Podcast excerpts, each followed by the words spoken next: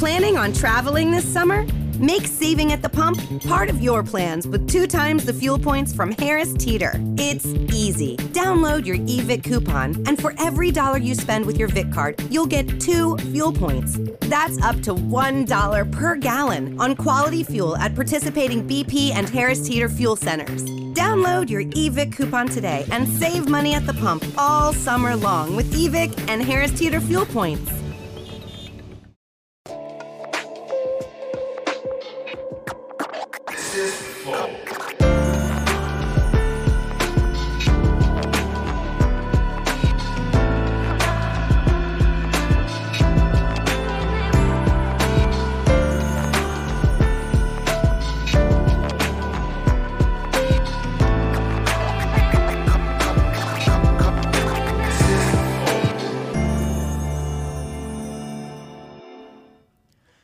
Começando mais um Flow, eu sou o Monark e o Igor me agracia com a sua presença ao meu lado. E aí? Muito fresco, né, cara? Cara, começou tipo jornal, É. jornal nacional. Me agracia. Tá vendo? Aqui, ó, sem falar direito. Não, leu no Coquetel, aquela revista Coquetel, entendeu? É. Agracia, agracia é uma palavra legal de usar, assim. Porra, outro dia tu chegou... Agracia come gente. Ô, Jean, tá aí aquele, aquela, aquela revistinha de, de caça-palavra que tem a minha cara aí, cara? Olha ali, olha o que, que fizeram sem... sem Autorização. Não teve autorização, não teve nada, mas aí. Porra, mas ficou maneiro pra caralho. Fizeram um caça-palavra eu e o Monark. Arruma um dinheiro. É você e o blusão. Arruma um dinheiro e, porra, mas, mas achei, achei maneiro, hein? É. As palavras são legais, pelo menos é aquele pra, pra, Acho pra que é cara meio merda. débil, tipo assim, meio- hum, arroz. Tipo assim, ovo. Caraca. Uns que são meio merda, né? Então, assim, tem. uma letra grandona. Usa de iniciante. Bom, hoje vamos conversar com o Leandro Hassum, né? Exatamente. Pô, obrigado demais mais uma vez, cara, Isso, por eu vir fico aí. muito feliz de estar aqui com vocês, assim, porra, podcast mais foda de todos, sem brincadeira. Obrigado. Obrigado, muito cara. incríveis, são muito Obrigado. incríveis, Valeu muito mesmo. feliz. É, valeu mesmo. É, mas antes da gente mesmo. continuar, a gente precisa falar do, do, do nosso Fala patrocinador, aí. que é o iFood. O iFood é uma empresa que vocês conhecem muito bem. Você tá com fome, é só você abrir seu celular e ela traz comida pra você, quentinha, de todos os sabores, de todas as culturas possíveis. Muito foda. Se você estiver em São Paulo. É, em São Paulo, porque tem que ter os restaurantes, né? É. O iFood não faz milagre também. Mas, pô, se você é, nunca pediu no iFood e quiser pedir hoje, você tem uma oportunidade legal, porque você pode pedir numa lista selecionada ali de restaurantes muito picas o seu primeiro pedido por 99 centavos, Igor. Você acredita nisso? Cara, eu, eu acho uma coisa inacreditável. Incrível. Mas o que, é mais, o que seria mais incrível seria se o cara que já pediu pedisse de novo. É verdade. Mas ele vai- eles vão pedir, na verdade. É- Esse, esse momento da propaganda é só pra lembrar. Opa, é verdade, tem que comer um negócio, pedir no iFood. Você falou o cara que nunca pediu nada no iFood, o cara que não tá, tá vendo que planeta, né, Bruno? Pois é. Eu, Ó, fiz uma propaganda, nem ganhei porra nenhuma com isso, mas só, só pra dizer que eu acho o iFood foda também. dá. E, mas é verdade, se bem que O tinha uma- iFood, patrocina o Rassum. Pronto. Opa, a gente não nega não, a gente não nega não. Bom, mas é isso. Vai lá, pede no iFood que é foda, tá bom? Ou, se você quiser virar membro do Flow, você pode virar membro do Flow. Você ganha acesso aos nossos concursos de sorte. Todo dia a gente dá uma coisa diferente pros nossos membros. É, a gente concursa, né? E, inclusive, tá acabando ali o, o, a- o tempo pra você participar da moto elétrica custom muito foda da Green Motos Elétricas. E a gente colocou também um jantar que a Águas da Prata... Caralho, isso aqui é muito louco. Esse é aquele jantar no altaço, olha lá, ó. É? Esse, esse eu perderia fácil. Cagasse a altura da porra, ia dar uma ruim pra mim, mas da Eu, porra. eu também.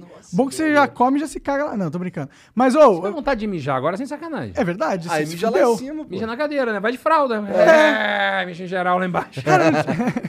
Mas, pô, se você quiser ter essa experiência diferente, você pode ir lá. Águas Pratas é quem oferece essa parada aí, tá bom? Maneiro. Então vai lá.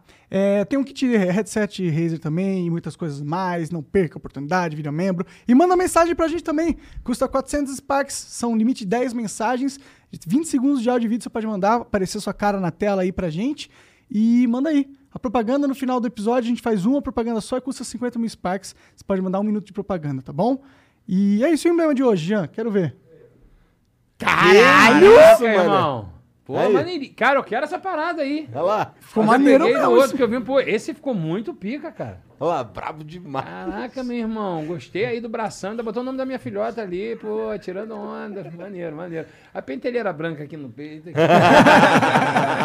amenizada, mas, mas tá maneiro, irmão. Tá, tá astral. Porra, tô com o dedão, meu irmão. Isso é mal pra caceta. Mal Não pra é não, cacete, irmão? É, tá style demais. Tá muito foda. Pô, Ficou muito incrível, muito incrível. Marradão. E, marradão. pô, se você quiser resga- resgatar, é amor se... Ah, amor sem medida. Isso aí, amor, sem Amor medida. ponto PNG. É Ponto isso? PNG.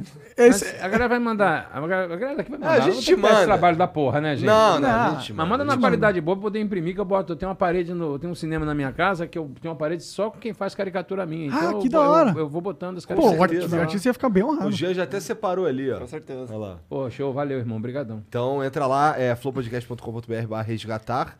Você só precisa ter um perfil, é de graça. E de gasto, só, e só cadastrar. o código é amor sem medida. Manda ver. É isso. É Muito isso. maneiro, muito maneiro, muito maneiro. Quer começar? Não, eu ia falar, eu ia falar, porra, cara, agora que tu tá magro, tu perdeu a graça. Pô, cara, não ouvi isso ainda. Em sete anos, é a primeira pessoa que me fala essa parada. E é sempre gordo que fala. Isso aqui é interessante. É um bando de gordo invejoso, sabe? entendendo? Pois é, cara, pois é, outros. pois é. Ah, cara, mas isso aí realmente era, o- era o bordão que inventaram pra mim, né? E durante um- o início do meu processo de emagrecimento, eu vou te falar que isso batia pra caralho mesmo, doía. É mesmo? Ah, dói, né, velho? Tu faz uma parada pra tua saúde, pra tu ficar bem. Aham. E todo mundo para você na rua. Em vez de falar assim, cara, pô, parabéns pela atitude, parabéns pela, pela iniciativa é, de estar cuidando da tua saúde, o cara fala assim, pô, tu perdeu a graça. Pô, O cara, os caras falavam falava essa porra pra tu, na tua Falavam, cara. Falam, até hoje. É, cara, eu já passei cada situação, meu irmão. Uma vez eu tava vindo do Rio Grande do Sul, tinha ido fazer um show. E aí, porra, seis horas da manhã era o voo de volta, sabe? Pra, pro, pro Rio. Eu ainda tava morando no Brasil. E aí eu passando a mala naquele detetor, no, no scanner, né? Do aeroporto. Seis horas da manhã, um som do caralho, porra, cansado, não sei o quê. Aí veio uma senhora, assim, e eu já tava ouvindo essa história do, porra, emagreceu, perdeu a graça, porra, ficou feio pra caralho, o ração ficou horroroso, magro, tá acabado, não sei o quê. Tava passando, a, pô, direto, meu irmão, direto. Era muita porrada. Aí a mala passando, aí uma senhorinha olha assim pra mim e fala assim, Baguri, vem cá, tu não é aquele Leandro Rassum? Aí eu falei assim, sou sim, senhora. Bata feio, hein? Eu falei, a senhora vá tomar no... Mas, meu irmão, seis horas da manhã no aeroporto, eu fui grosso pra caralho. Eu falei, vá tomar. A senhora é acabada uma velha de merda. Mas aí falei um monte de merda pra velha. E aí, lógico que assim, a gente que é conhecido, né, que é tal formador de opinião, eu que fui o errado da história, né? Todo mundo depois, quem ouviu, falou assim, pô, Rassum foi grosso, Rassum foi grosso. Mas é porque as pessoas não sabem no limite que eu já tava, de ficar ouvindo isso, ficar ouvindo isso. Aí, cara, quando eu comecei a terapia, e a minha terapeuta virou pra mim, eu, essa era uma das questões que eu tratava com ela, ela virou pra mim e falou assim, cara, você é uma pessoa pública. Você não conhece as pessoas, mas as pessoas têm intimidade com você pra falar isso. Isso pra mim foi um puta farol na minha cabeça de saber que as pessoas elas elas acham que eu ainda tenho uma tela na frente assim e que elas podem falar, tipo, cara, aquele filme teu é ruim ou então, pô, não gosto do que você faz, achei que você ficou feio, você perdeu a graça. Mas elas não sabem que isso às vezes é uma grosseria, né? Não entendem que algumas Ela acha que tem intimidade com você. Acha Na verdade, não intimidade. existe. Não existe essa intimidade. É, eu não tenho intimidade com ela, mas É. ela tem comigo. É. Aí Ela desse- te conhece há muito tempo. é, E eu entro na casa tudo. dela todo dia. Então, É. assim, É. chega uma hora que eu comecei e falei, cara, eu tenho que baixar a bola mesmo e aceitar. E aí, às vezes, e aí isso vai diminuindo, né? Com o tempo foi diminuindo. Ainda existe, obviamente que existe. É, muitas pessoas ainda me param, principalmente pessoas é, um pouco mais velhas, e falam assim: e aí, como é que você tá? Ah, adoro você. Mas olha, você era mais engraçado gordo. Aí eu falo, ah, Mas, porra, o que que, é. que que muda? Tu- tu- que, que bizarro isso. Não, sabe o que acontece, cara? É, eu, eu tenho estudado muito sobre isso, até para poder ter um argumento é, plausível. É, a- a- muitas pessoas se sentem traídas com esse movimento que eu fiz, né? Porque é, o, o- todo mundo na sociedade, o ser humano, ele tem dificuldade de mudar. De mudar. De, de, eu, eu aprendo a gostar de você desse jeito que você tem com seu cabelo cacheado, de barba e bigode. Pô, e aí eu conheço você assim, eu acho você maneiro assim, eu acho você maneiro com esse teu moicano e tal, não sei o quê. Aí, de repente, você resolve deixar o teu cabelo crescer. A minha primeira atitude é falar assim, pô, ele ficava tão mais legal com aquele cabelo moicano, ele ficava tão mais legal com, com os cachinhos dele. Então, a minha primeira atitude é meio que rechaçar isso. Isso é uma, uma das coisas, né? A segunda coisa é que o público da comédia, o público que me segue, se sentiu traído. Tipo, pô, eu aprendi a gostar daquele cara gordinho que me fazia rir, o loser, né? O humor do loser, que é esse humor que eu faço, caricato e tudo mais. Eu aprendi a gostar daquilo. E de repente você muda. O que, que você está querendo? Está querendo virar galã? Está querendo. É, é, é, tá dizendo que ser gordo não é legal? Quando, não é- quando, na verdade, não é isso. Quando a gente começa a, a estudar a obesidade, que o que eu tinha era uma obesidade mórbida, eu pesava 150 quilos, É, a morbidez é a morte, né? Você está perto da morte. É. estar perto da morte. É, É caminhar com a morte aqui do seu lado, né? é, isso não é legal. É, porque o peso que eu tinha, meu irmão, eu sentia vontade de peidar, eu achava que era infarto. Porra, né? Isso você tá entendendo? É, é- era qualquer dor no peito, falava assim, cara, vou morrer. Sim. Porque você tá nesse limite. E até com a Covid agora, a gente vê que a população que é mais. o que é obesa tem mais fragilidade com a Sem doença. dúvida. Eu faço parte de um, de um- de um grupo que, que, cuida sobre, que cuida disso, que chama Saúde Não Se Pesa, onde a gente trata justamente isso. Não é só a cirurgia que é o caminho para resolver os seus problemas. A- o caminho para você resolver a obesidade pode ser outro. O meu foi a cirurgia, mas de repente só uma reeducação alimentar, ou um hábito de exercício físico, e você buscar apoio, você consegue sair da obesidade mórbida, que é o que te- pode te levar à morte, e que já foi desde 2013 comprovado que é uma doença crônica, a obesidade. É. Ninguém tá falando que, tipo, pô, tu é gordinho, é. Oh, meu Deus. Não, ser gordinho não tem nenhum problema. Nenhum problema, tá zero. Aliás, eu me sentia gato, gordo, não tinha problema nenhum com isso. Eu acho que cada um tem que ser do tamanho que quer. Eu acho que a gente tem que, se a gente olhar no espelho e tá feliz, é isso que importa. Mas eu tava com problema de saúde. Então eu emagreci porque eu tenho uma filha que hoje tá- vai fazer 22 anos semana que vem. E assim, eu quero ver minha filha casar, eu quero ter neto, quero ter tudo. E obviamente, quando você tem obesidade, você tem um risco de vida. E, e- e é um risco sério. Então, trate a obesidade. Não trate a obesidade para ficar bonito. Eu falo muito isso e eu bato muito nessa tecla. Não necessariamente você vai emagrecer, você vai ficar bonito. Não, eu me achava um gordo lindo. Assim, é, logicamente, quando você emagrece, vem a vaidade, querer malhar e ficar mais fortinho, acertar o músculo. Mas eu ainda sou um obeso disfarçado. A mente eu- de gordo, né? e não, e eu me trato diariamente para. O, o- e o meu remédio, qual é o meu remédio? Hoje é o exercício físico uma alimentação melhor. Não que eu não coma merda de vez em quando, uma pizza e tudo, tome meu vinho e tal. Claro. Mas assim, eu sei que eu tenho uma doença que eu preciso cuidar dessa doença. E eu preciso, preciso me tratar, né? E, e isso não pode ser mais importante a minha vida do que a piada que você perdeu.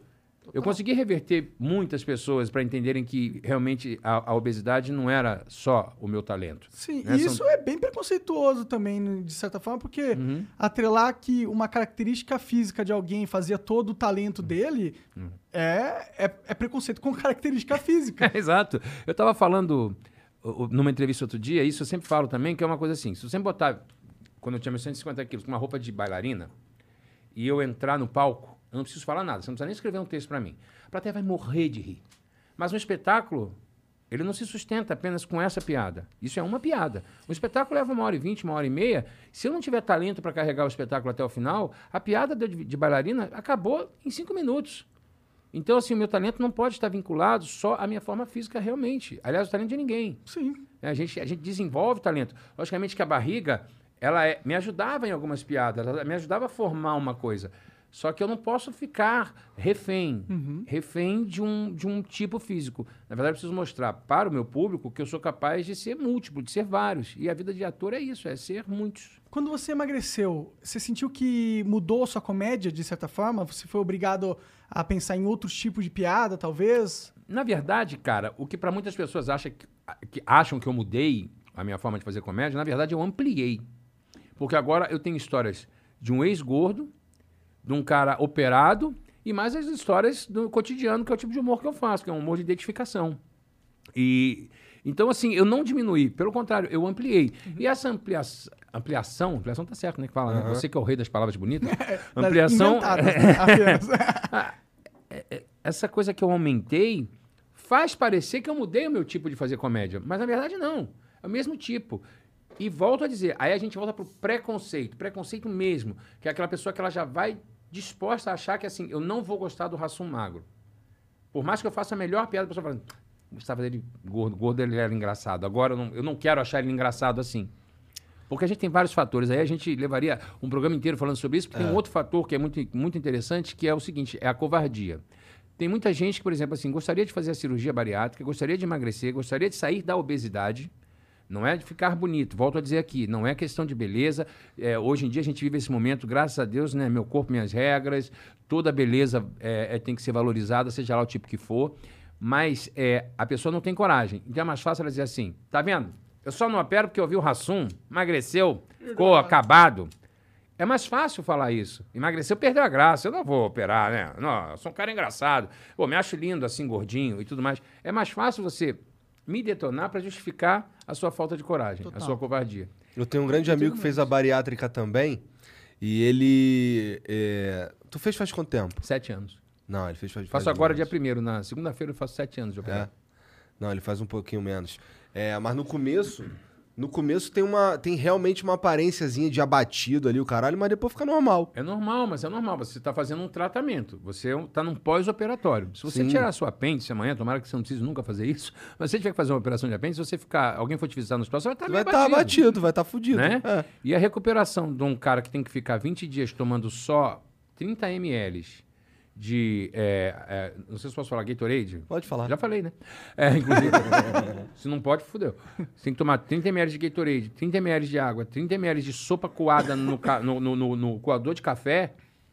Não tem como você ficar com uma aparência saudável. Você não pode sair de casa durante 15 dias. Não tem você como, É realmente. isso. Assim, você vai só desidratar. É um quilo por dia. Fora que você perdeu metade do seu estômago, sei lá, 70%. Ou, é, 80%.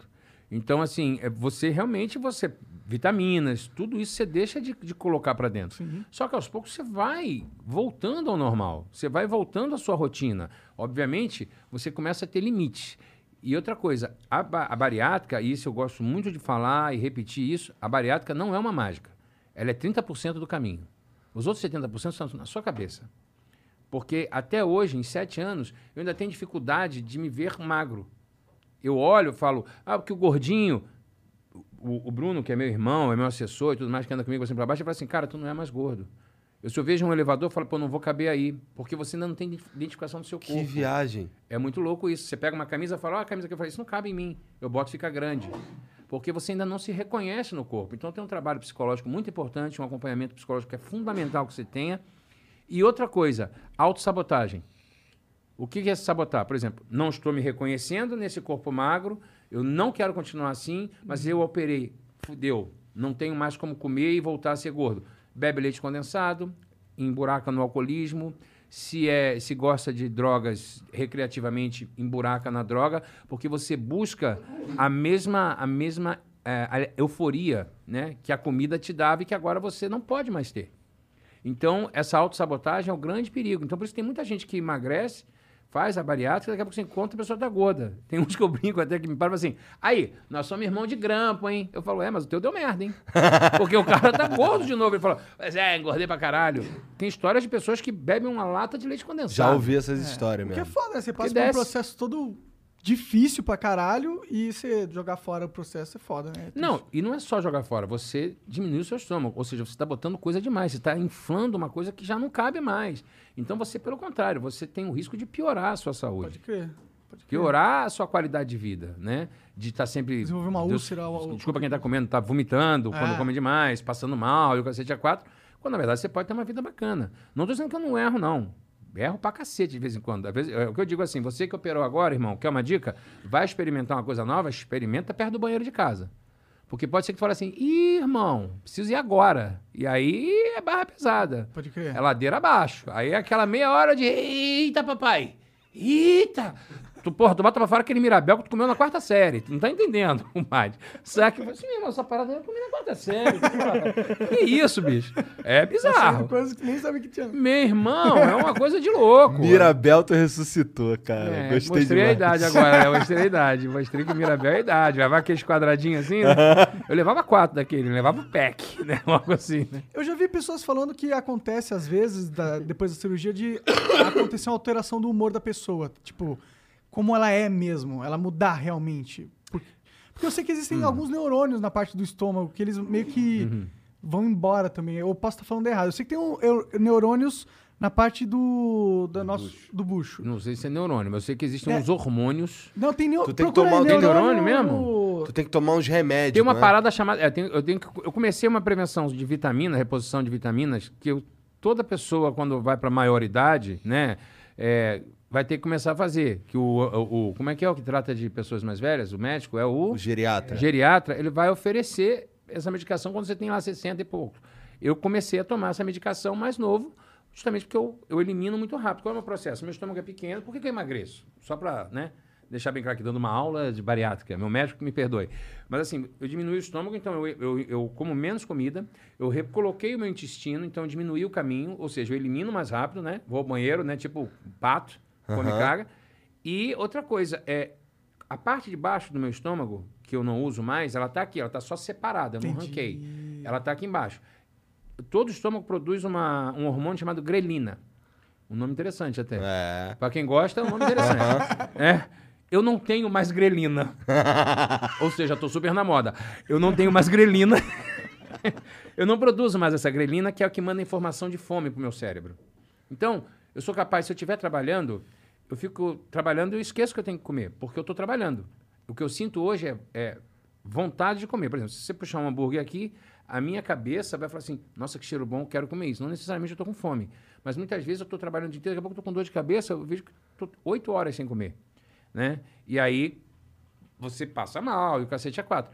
Mas então são três motivos que fazem emagrecer. É isso, elimino rápido a- as calorias, ingiro, in- in- a minha ingestão é muito menor de, de, de comida e não produzo a coisa de sentir fome. Eu sinto vontade de comer. É diferente. Então isso me faz emagrecer. Agora, a alteração de humor é igual o seguinte: eu tô vendo você com vape, assim como eu tenho meu vape aqui, porque eu sou um cara que está largando o cigarro.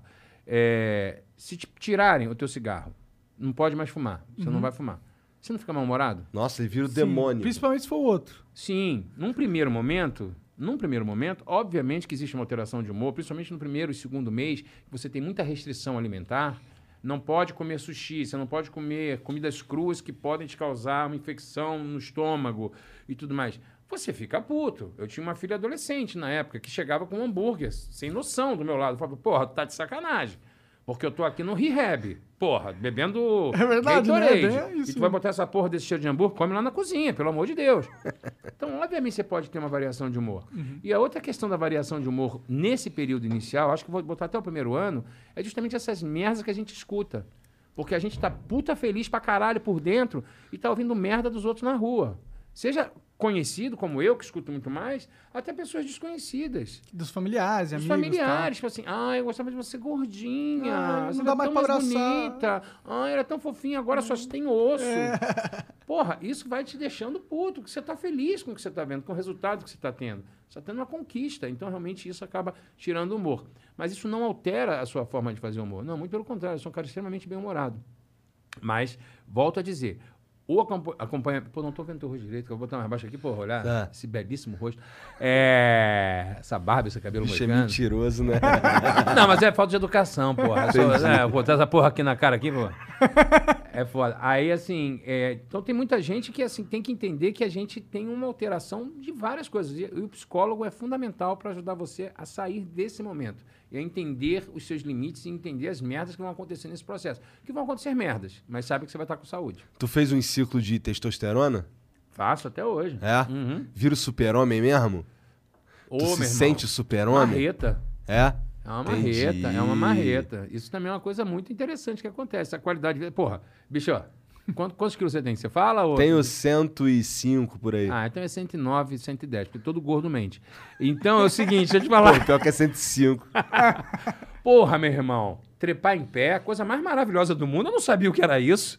Porque gordo trepando em pé, a coluna vai pra porra. É, né? é. Que tu tem que dar aquela empenada aqui, tá, trepar no boxe. Porra, é sensacional quando você consegue amarrar o cadastro pra gordo, meu irmão. Tem que amarrar rápido, senão tu tem um derrame. O sangue vai pra cabeça, tu explode. Então, é assim, por isso que pode. eu só uso chinelo. Ou então você pode olhar cadastro de gordo. Se ele vier de tênis, Ah. cadastro tá sempre do lado. Parece um embrulho, né? É. Tá de lado. Porque não chega assim, nem fudendo. Cruzar a perna. Gordo não cruza a perna. Você tá entendendo? Se cruzar, É esmaga sem as deboche com você que é gordo, tá, meu amigo? Eu só tô falando assim que são coisas que Mas é verdade, eu É sou gordo, verdade. eu posso falar. É, Pronto. beijo ou fode, né? É mata borrão, né? O beijo, o pau sai, né? É, Outra coisa que não existe é gordo é uma grande. gangorrinha. Gordo de pau grande não existe. Nem adianta mentir. Não, Não, não é, não existe. É que nem unicórnio. Se encontrar um gordo de pau grande, faça um pedido. Cuidado que se pedir. Faz um pedido, olha pra rola e fala assim: rola grande do unicórnio. Eu gostaria de ganhar na Mega Sena. Me traga dois iFoods de graça agora. Não, eu não quero esse salsichão, não. não porque gordo de pau grande é mentira. A única coisa que acontece é que a gente consegue ver depois que emagrece, né? Desse ângulo. Assim. É, eu, eu, eu, eu, eu confesso que eu consigo ver. Dá aquela encolhidinha, né, irmão? Dá aquela encolhida na barriga. É, é, dá uma. Não, e quando ele tá animado, tu vê a ponta da cabeça. Parece a ponta do Monte Everest que saiu por cima das nuvens, não é aquela coisa? Se pintar a, ba- a berola na tua barriga de nuvem, parece, parece um Monte Everest, aquela cabeça de pau aparecendo assim. Dá vontade de botar a bandeira né, do Brasil. Assim, assim, ah, chegamos ao pico. É o Que visão merda que você tá agora tendo, hein? Assistindo isso aqui. Caralho, muito foda. Faz isso que é maneiro, faz uma tatuagem de nuvem aqui na barriga. aí quando tu ficar animadão, fica aquele ponta do Everest. Porque a única coisa que eu acho que Deus fez errado. Não, pau não trouxe. Pau, eu não tenho implicância com pau. Se fosse só o pau, eu acho que até eu pegava. Mas é que é, o saco é que é feio, né? O saco, saco Deus não, Não, teve pô, a é menor... meio feio também. Depende, o meu é maneiro, depois eu te mostro. Mas eu te falar uma parada. Saco é a total falta de paciência que Deus teve com o homem. Por Não, quê? Porque vê, mulher é linda, mulher é perfeita e tudo mais. Parece que terminou uma bexiga, não fechou. Não tem como é, que, como é que a gente fecha esse ser humano aqui. Dá um nó, deixa essa parada. O saco é o Benjamin Button, ele já nasce velho. Repara, ele já nasce com ruga, não existe botox pra saco. É verdade. Cirurgia reparadora dos grandes lábios existe, agora reparadora para um saco liso. Até que você encontra um saco liso, imagina aquele saco brilhoso, assim, uma coisa estranhíssima. Parece que o cara tá com uma cachumba. Parece que a amígdala do cara desceu. É um troço estranho. Saco parece uma batata. Já viu um filme? E com a idade, o saco, ele, ele, ele vai brincando de quem chega no chão primeiro. Repara, uma bola tá pra cá, É. de outra disputa pra descer. É um troço muito triste. Se tiver sem cueca, ele cola na coxa. Tem que dar aquela arrumada. Tem é um filme, cara, que tem Papo o, tá alto nível aqui. o, o Hugh Jackman. E ele tem um saco no pescoço. Porra, vi, vi, vi. O filme é uma merda, mas eu já vi, já vi. É escroto pra cacete aquilo. É escroto pra caralho. mas antigamente tinha Garganta Profunda, né? Que a moça tinha pepeca na goela. É, é. É. É, mais disso? ou menos a mesma vibe, É, a né? mesma Só vibe, que uma é. tá pro lado de fora, né? É, é bem mais escroto, É né? bem mais escroto. É. Quantos filmes tu fez? 38. Sério? 38 longa-metragem. Caralho, é muita coisa, mano. Muita coisa. Eu comecei. O meu primeiro longa foi em 2001, né? é, com uma participação bacana, que é um filme que chama Meteoro. Realmente teve uma carreira meteórica, foi um fracasso. É, só ficou uma semana em cartaz e saiu. Entrou na atmosfera e explodiu. É, eu, porque em, no- em 2001 eu fiz um espetáculo chamado eh, Os Sem Vergonhas, um espetáculo muito bacana, que era baseado naquela, naquele filme Full Mount, que é um filme irlandês, que era um de uns caras desempregados que resolviam fazer striptease. Eu ficava nu em cena, por isso, mostrando que eu não tinha problema nenhum com o meu corpo. Fazia um striptease no final, a gente ficava todo mundo pelado na- no palco. Caralho. É, é, é. é. Literalmente, duas bolas. Li- Literalmente, exatamente.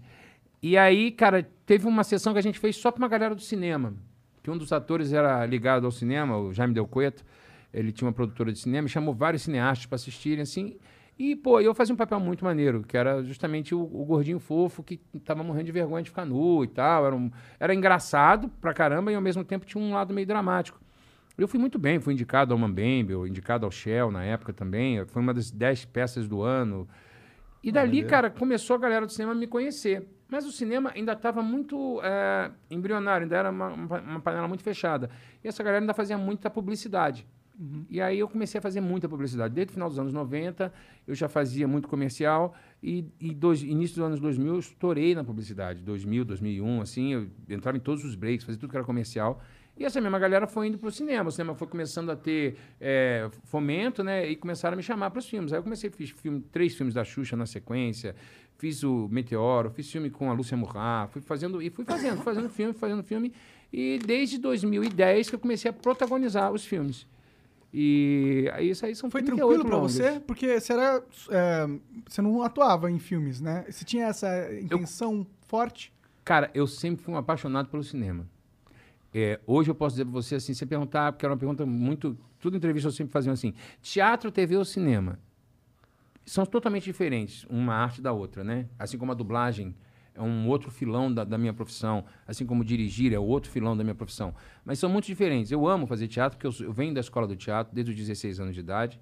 É, depois entrei para TV, entrei para publicidade, que também é uma mistura de cinema com TV, é um cinema feito de forma cinematográfica para televisão. É, a publicidade brasileira sempre foi muito bem premiada, né? Sim, o sempre, patamar de publicidade sempre, aqui é alto. Sempre, sempre. E, e- e fora isso, eram os diretores de cinema que faziam os filmes, os, os- os fotógrafos e tudo mais de cinema. Então eu comecei a pegar uma, man- uma, uma cancha de, de câmera de cinema, de, de atuação para lente, de repetir.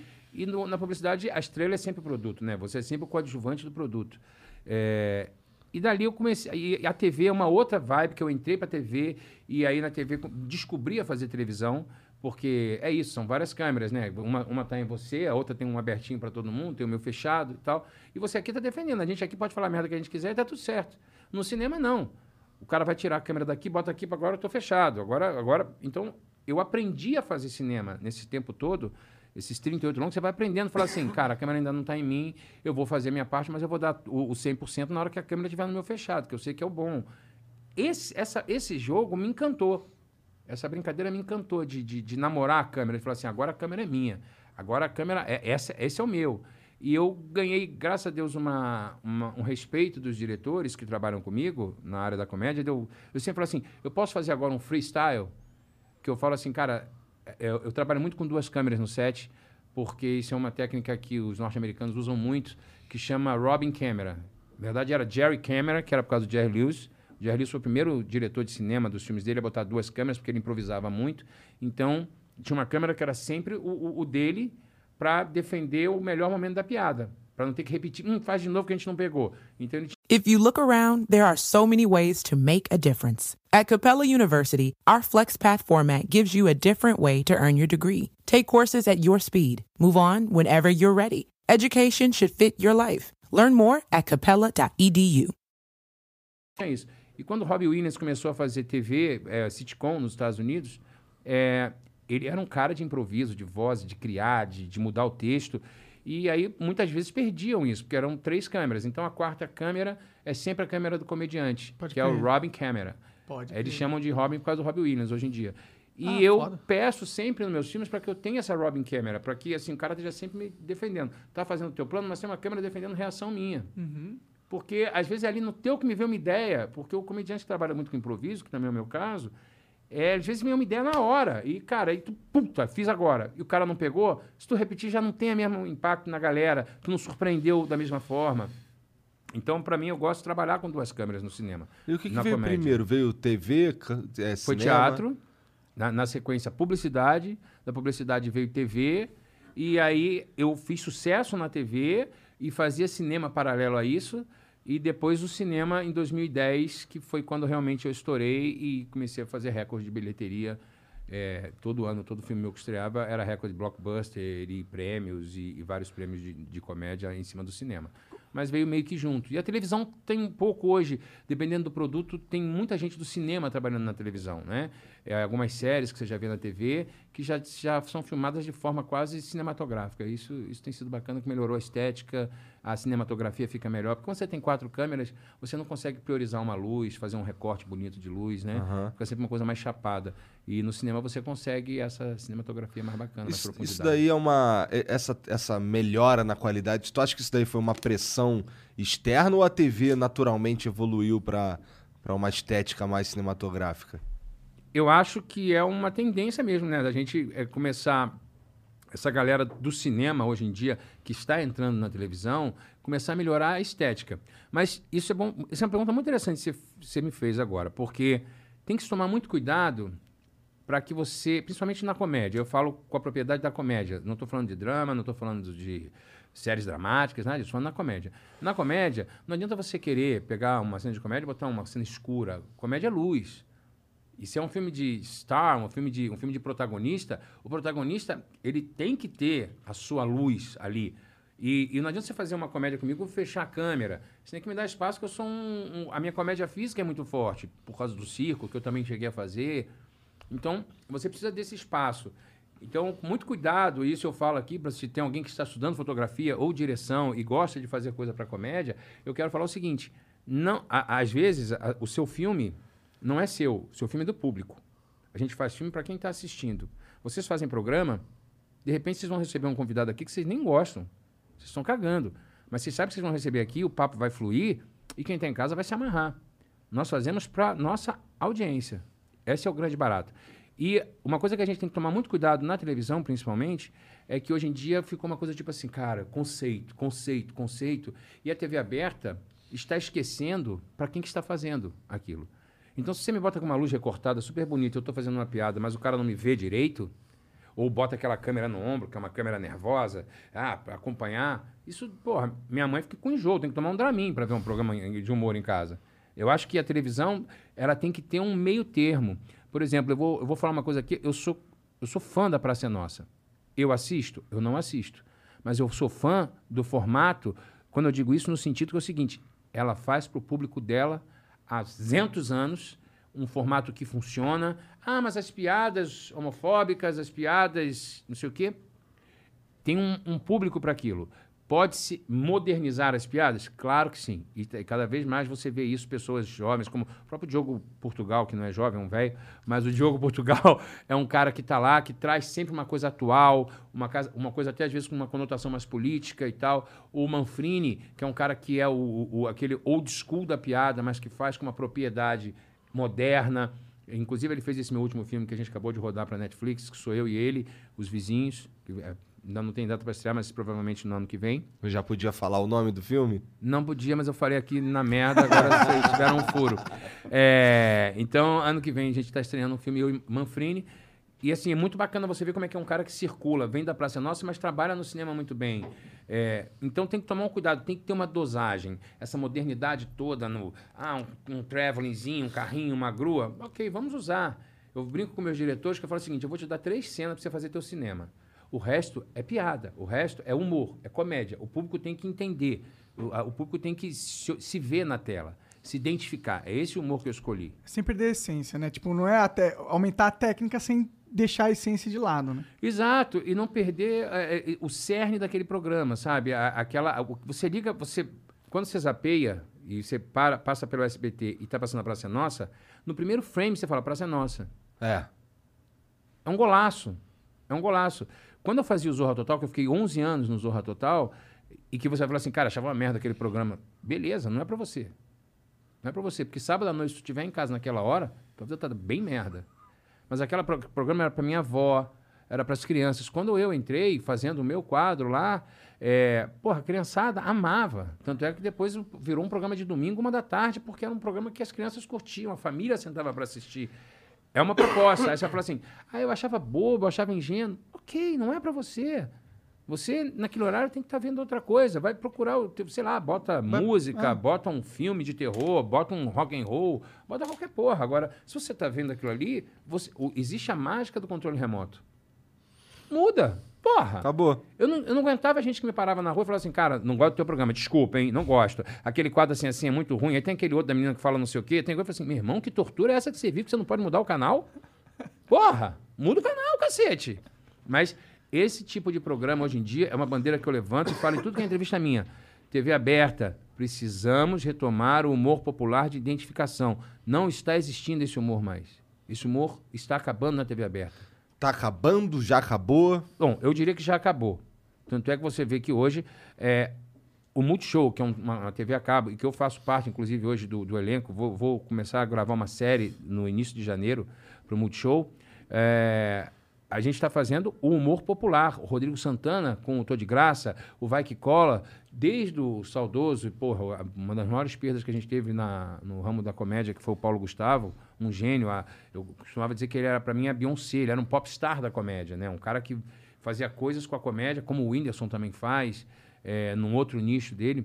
Mas o Paulo, o grande sucesso do Paulo, Se a Minha Mãe é uma Peça, ele elevou o nível de uma pessoa, um homem vestido de mulher, fazendo no palco, porque você, em momento algum, vinha um homem ali na Dona Hermínia, ele conseguia fazer com que você Impressionante, acreditasse realmente. que era uma mãe e tudo mais. E um dos caras, ele era um cara brilhante, é, é uma perda pro humor, vai, virou o dia do aniversário dele, que é dia 30, acho que é amanhã, não, depois de amanhã, virou o dia do humor. E é Que no Rio de Janeiro, no Rio de. Janeiro. E acho mais do que merecido. É um cara que fez muita coisa, ajuda muita gente nesse período de pandemia. Ele foi um cara que ajudou muita gente sem ficar postando, que eu acho isso foda também. O cara que ajuda sem precisar postar. É, Mas é um humor popular. Mas é uma TV a cabo e que depois vai passar na Globo. Né? Inclusive, meu programa é- está na TV a cabo, depois vai passar na Globo. Globo, vamos produzir conteúdo de humor. SBT, vamos produzir conteúdo de humor. Vamos, todas as TV abertas precisam produzir conteúdo de humor popular. Popular. É, é esse humor que é mais de, de, de simples entendimento.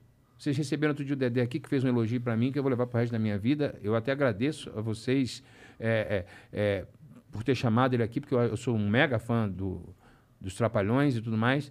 E, e ele ter me colocado nesse lugar, como o Renato uma vez também me elogiou, falando que me acha um dos maiores caras do cinema. Os caras que eu sou Que são lendas, que né? são as nossas grandes referências, como Chico, como Jô, eles, né? E- então, assim, é, os caras tinham um contato direto com o público.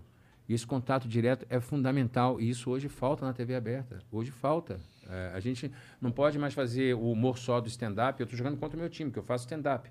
Mas o, o, o- stand-up é, é o humor do coió. Eu até falei também outro dia que eu falei assim: é sempre assim, não entendo fone de ouvido. Não entendo microfone. Não entendo caderno de caça-palavra. Porra, tu não entende nada, irmão. Vai se internar, tá com algum problema, caralho. Mas é é legal, a gente gosta, a gente tem uma sacação. Só que assim, não pode ser só esse humor. Não pode ser só o humor da política, do cara que, que, que sacaneia a direita, do cara que só sacaneia a, a esquerda. ou- entende? Não pode, não pode ser só isso. Você acha que houve essa transição da comédia na TV muito pelo, pela. A TV tá tendo que se adaptar às mudanças do consumidor. Muitas. A gente jovem não assiste mais TV. Minha É, filha é uma. e talvez ah, eles tentaram assim, pô, vamos mo- modernizar a- a- o nosso catálogo de comédia aqui Uhum. pra que a gente atinja esse público mais jovem. Só que a verdade é que eles não vão atingir. Não vão. Não Não eles não vão voltar TV. A Eu vou usar o exemplo do Novo Zorra, é, com todo respeito à emissora que eu fui funcionário durante 21 anos, ainda é a maior do Brasil. Acho eles têm uma capacidade. É só você mudar, até mesmo pegar outra TV aberta. Quando você bota na Globo, você também consegue identificar a qualidade de imagem, a qualidade de, de, de, de produto. Isso é, é- isso é inquestionável. Mas, por exemplo, o Novo Zorra. Tentou-se botar uma estética para chamar o jovem para assistir. Desculpa, o jovem vai continuar saindo sábado à noite. Ele não vai parar e falar assim, gente, vamos pra balada só depois do, do Zorra? Zorra. Não, nem fudendo. A minha mãe continuou assistindo Zorra. Só que o que aconteceu com a minha mãe? Ela parou de ver o Zorra porque ela passou a não entender a piada que a gente ria, tomando um chopp, fumando um, trocando uma ideia. Porra, tu faz aquela piada que fala, caraca, meu irmão, essa piada é muito boa.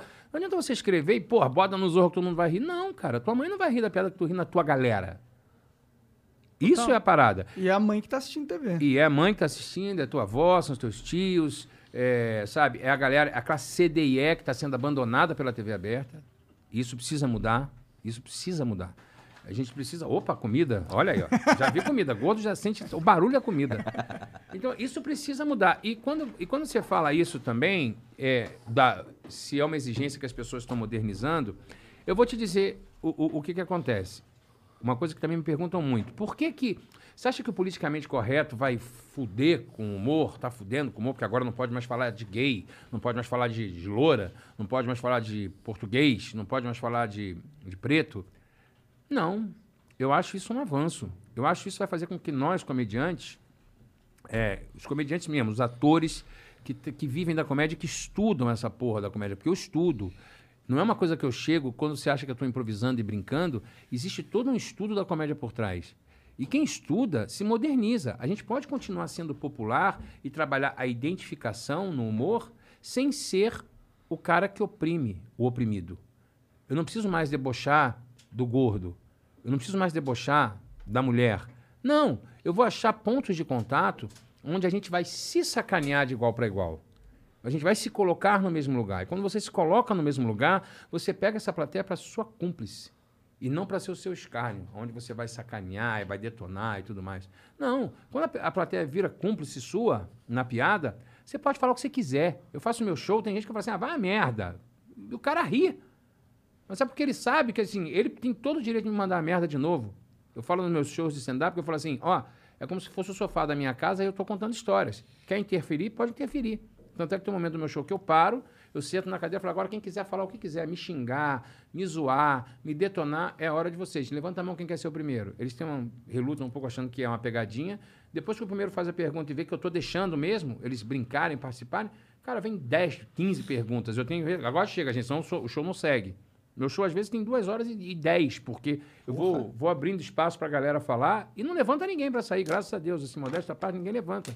Porque é uma parada que o pessoal se cutuca e fala, cara, Sente igualzinho lá em engajado. casa, igualzinho, igualzinho você, igualzinho a tua mãe, igualzinho a meu irmão. Essa identificação, o público está sentindo falta na televisão. E por que, que as comédias nacionais fazem tanto sucesso? As comédias populares, as comédias, o tipo de comédia que eu faço. Porque são comédias. é, tem vários motivos. Se você for falar, é, até é, financeiramente falando, um filme de comédia como o meu, como Até que a Sorte Nos Separe, por exemplo, que é um dos meus grandes sucessos, é, o filme do Natal, agora da Netflix também. Esse explodiu Esse mesmo. daí muita gente falou Foram muito mais bem. de 26 milhões de assinaturas pelo mundo, é, de, de de- de assinaturas que viram, o que faz quase um total de pessoas, se você botar uma média de três, de mais de 76 milhões de pessoas no mundo assistiram. A gente ficou em primeiro lugar na Áustria, na Alemanha, em Portugal, na Argentina, no México. Uma comédia do Natal brasileiro. Uma comédia de identificação que você pode sentar com a sua família, que não vai ter o, o palavrão, não vai ter cena de sexo, não vai ter nada. Vai ter romance, vai ter tudo isso, vai ter um porra aqui, uma coisa ali, mas nada que te agrida. E, ao mesmo tempo, as pessoas se identificam, cara, igual o Natal da minha casa. Igual acontece na minha casa. E isso, só se você for botar no cinema, você vai levar a família, vai com teus dois filhos, a tua mulher, são quatro ingressos. Você faz um filme que é mais hermético, mais uma comédia mais assim, que o cara não sabe se vai ter uma putaria ou não, ele não leva os filhos. Ele não leva a mãe, que ele vai ficar constrangido. Faz sentido. No máximo, ele vai com a mulher dele. Então, são dois ingressos. Então, tem um lado comercial, tem um lado popular, tem um lado de identificação e o lado do for fun.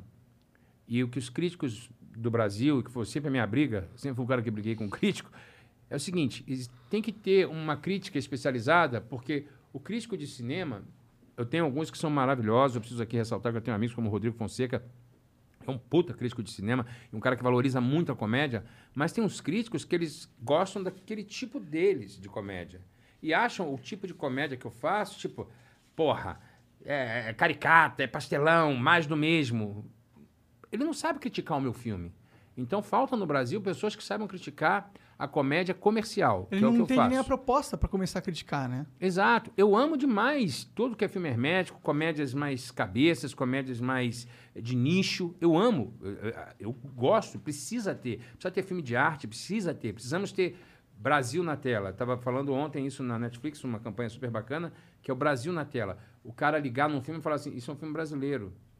Porque você, você bota um filme francês, nos dois primeiros minutos você vê que o filme é francês. Você bota um filme de Hollywood, você vê na, na abertura que é um filme de Hollywood. Né? O filme mexicano, o filme argentino, você também. Nós precisamos criar uma identidade. As nossas comédias é um- são um grande caminho para que a gente crie a nossa identidade.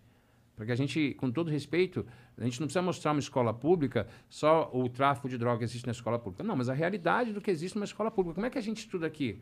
Não é? A gente não tem locker igual nos Estados Unidos. A gente não Total, tem é isso. toda uma outra é, é outra O jeito mentalidade. de se comportar uns com os outros. E Outro dia vi um meme maravilhoso, o cara falando assim, Halloween, que tá chegando aí. A Halloween é uma festa de americano, não sei o quê. E um cara respondeu, é sim, porque o Natal foi inventado em Osasco, né? Eu achei isso genial. Agora, o nosso Natal é suado, mercado cheio, compra o peru, família reunida brigando pra cacete, amigo oculto, um, a tia que dá uma meia merda. É assim, americano não tem isso. Eles comemoram o almoço. Eu vivo lá e vivo aqui, eu consigo ter as duas realidades. Então, hoje a gente é o primeiro filme de Natal brasileiro. O primeiro filme de Natal Primeiro brasileiro. filme de temática nacional brasileira, filme falando do Natal brasileiro, o nosso é o primeiro filme, a gente. Caralho. É, e o nosso filme já foi vendido para ter um remake americano, um remake chinês, um remake ah, mexicano, Sério? maneiro, cara, Que da hora, foda. mano. Isso Aí não é seria um foda? remake com outros atores, outro com tudo. eles fazendo a história lá. Entendi. Olha que foda. Foda o demais. Candidato Honesto 1 teve remake na Coreia do Sul, nós ficamos na frente do... da- aquele filme que ganhou o Oscar. Do, da- O do Parasita. Parasita. Parasita, caralho. Nós somos, nós somos campeão de bilheteria é, na versão coreana da Coreia do Sul. Que loucura, mano. Você já foi nesses lugares? Não, não cheguei aí. Na Coreia não, nos outros já. Mas assim, na Coreia não. Agora, o que aconteceu? Fizeram com uma mulher lá. E eles adaptam para a realidade deles. Para que o filme tenha a cara deles. Aham. E isso é fantástico. É fenomenal. Quem é que escreve esses filmes? É tu? Não, na verdade, assim, bom, várias pessoas já escreveram, mas o meu grande, que eu chamo ele de minha voz, é o Paulo Cursino, que escreveu. Nossa, isso aqui é o quem, meu irmão? Um croquetezinho de carne, eu Puta acho. Que pera- Puta que. ah. Bom pra caralho. Tem uns molhinhos aí, não tem uns molhinhos? Tem ali, tem ali, mas eu tô de boa. É, os grandes recordes de bilheteria foi o Paulo Cursino. Esse cara é foda também. É, os de perna pro ar 1 e 2 foi dele. É, os grandes recordes de bilheteria são ele e o, e o, e o Roberto Santucci, que também é o diretor dos meus maiores blockbusters, desde o Candidato Honesto. Eu, tô no. O, o, o Natal é dele também. E agora, o último que eu filmei, também é a mesma parceria, Paulo Cursino e Roberto Santucci. Por que será que a gente no, no Brasil a gente tem a gente conhece menos os nossos diretores? Por exemplo, é, o filme, pô, fui no cinema ver o filme do do sei Spielberg, lá, lá do fora, Spielberg, né? do Christopher. Nolan. Fui ver o filme do X diretor. Não sei nem quem que é o ator, mas eu fui ver o filme do diretor. Aqui no Brasil a gente vê o filme do Hassum. Por que será? Pois é, nós até temos, não, na comédia não, porque as, as comédias comerciais que eu faço, na verdade, é mais um filme de estrela mesmo, um filme de protagonista. Tá. E isso acaba ficando mesmo, o diretor ficando um pouco de lado. É, em Hollywood, não, são os filmes mais tipo, como é o caso do Spielberg, que são os filmes assim, um filme com pô, o Steven Spielberg fez um filme de efeito especial, vai ser foda, né? O Cameron faz os filmes e tal. Olha, fez só Titanic depois também, só fez merda. Mas enfim. Ah, Avatar é legal, Não, cara. Avatar é maneiro pra caralho, tô brincando. é porque não é muito a minha onda, mas Avatar é muito foda. Entendi. Eu gosto de ir no parque lá ver Avatar, que é. do- Moro É, do tu lado. tá né? lá, né? Pô, é. mora do lado. Ah, é pertinho. Do lado é mentira, mas uma meia horinha, tô Ué, lá. do lado. É, do lado, é. É mais, é mais rápido do que daqui pra lá. Mas assim. Cara, Ah. deve ser muito louco essa porra de morar lá e, e trabalhar aqui. Isso Uhum. deve ser uma doideira fodida, cara. Cansa pra caralho. Mas é bom, cara. Vou te falar. Eu tô dando uma, uma oportunidade pra minha filha, que já tá trabalhando, Quantos estudando. anos ela tem mesmo? Vai fazer 22 agora, quinta-feira. Da hora. Então, vou ficar com aquelas roupas na corda toda, né? hum, tá em casa. Mas assim, isso que você fala, nós temos aqui, por exemplo, assim, o Celton Mello, pra mim, que é uma grande referência. Você vai ver um filme dirigido pelo Celton e atuado pelo Celton, assim. É, a gente tem o Bruno Barreto, que também fez seu nome, então, assim, são os filmes dos Barretos. Tem o Padilha. Tem o Padilha. É, então, são filmes que não são necessariamente um filme de. Confesso que eu vi Robocop só porque foi o Padilha que Também. dirigiu. Hum, então, pronto, é isso, assim. É verdade, acabei Só- de me refutar. Não, não, Mas são não, poucos. Tem mas são Padilha, poucos. tem alguns nomes apenas. Tem alguns nomes. E isso tem um lado que é, é muito bacana pra gente como talento, mas tem um lado que a gente cifra também pra cacete. Porque como a gente não tem um, um, é, tantos diretores com personalidade assim... refrigerante? Hã? Quer um refrigerante? Ah, eu tomo pra dar aquela empurrada, né, irmão? Pra puxar um arrotinho. Hum. Porra. Que sanduba bom da porra, meu irmão. É com açúcar ou sem açúcar? Hum? Sem açúcar, sem açúcar. Então tá. Show. Como a gente não tem tantos diretores assim, na TV a gente tem, né? TV a gente tem programas, por exemplo, Denis. Carvalho, Sim. Wolf, Ricardo Odditon, é, Zé Henrique Fonseca, temos, temos vários, assim. Mas é, é uma merda porque é o seguinte, como o ator, filme de, de, de- protagonismo, assim, principalmente na comédia, e às vezes o diretor, você pega um diretor que edita mal a comédia, que acha, acha graça, quer tentar botar o humor dele ali, num filme em que o timing do comediante é muito importante, ele edita de uma forma errada, ninguém fala, porra, o filme do fulano é ruim, não, esse porra, Rassum não tá bem no filme. Você não sabe que tem uma edição, uma montagem, até uma forma de dirigir, que às vezes nos fode. Então aqui no Brasil a gente se fode muitas vezes. Entendi. Eu já passei por isso em programa, não vou citar nomes aqui, mas assim, já me fudi em programa porque o diretor deixava eu fazer, eu falava, fiz bem. Na hora que ele montava, ele cortava meus tempos de comédia. Ah, E o tempo do comediante, às vezes, é uma sujeira, é uma respirada, é só um olhar. E se você tira isso para poder dar velocidade, velocidade não necessariamente quer dizer que ficou engraçado.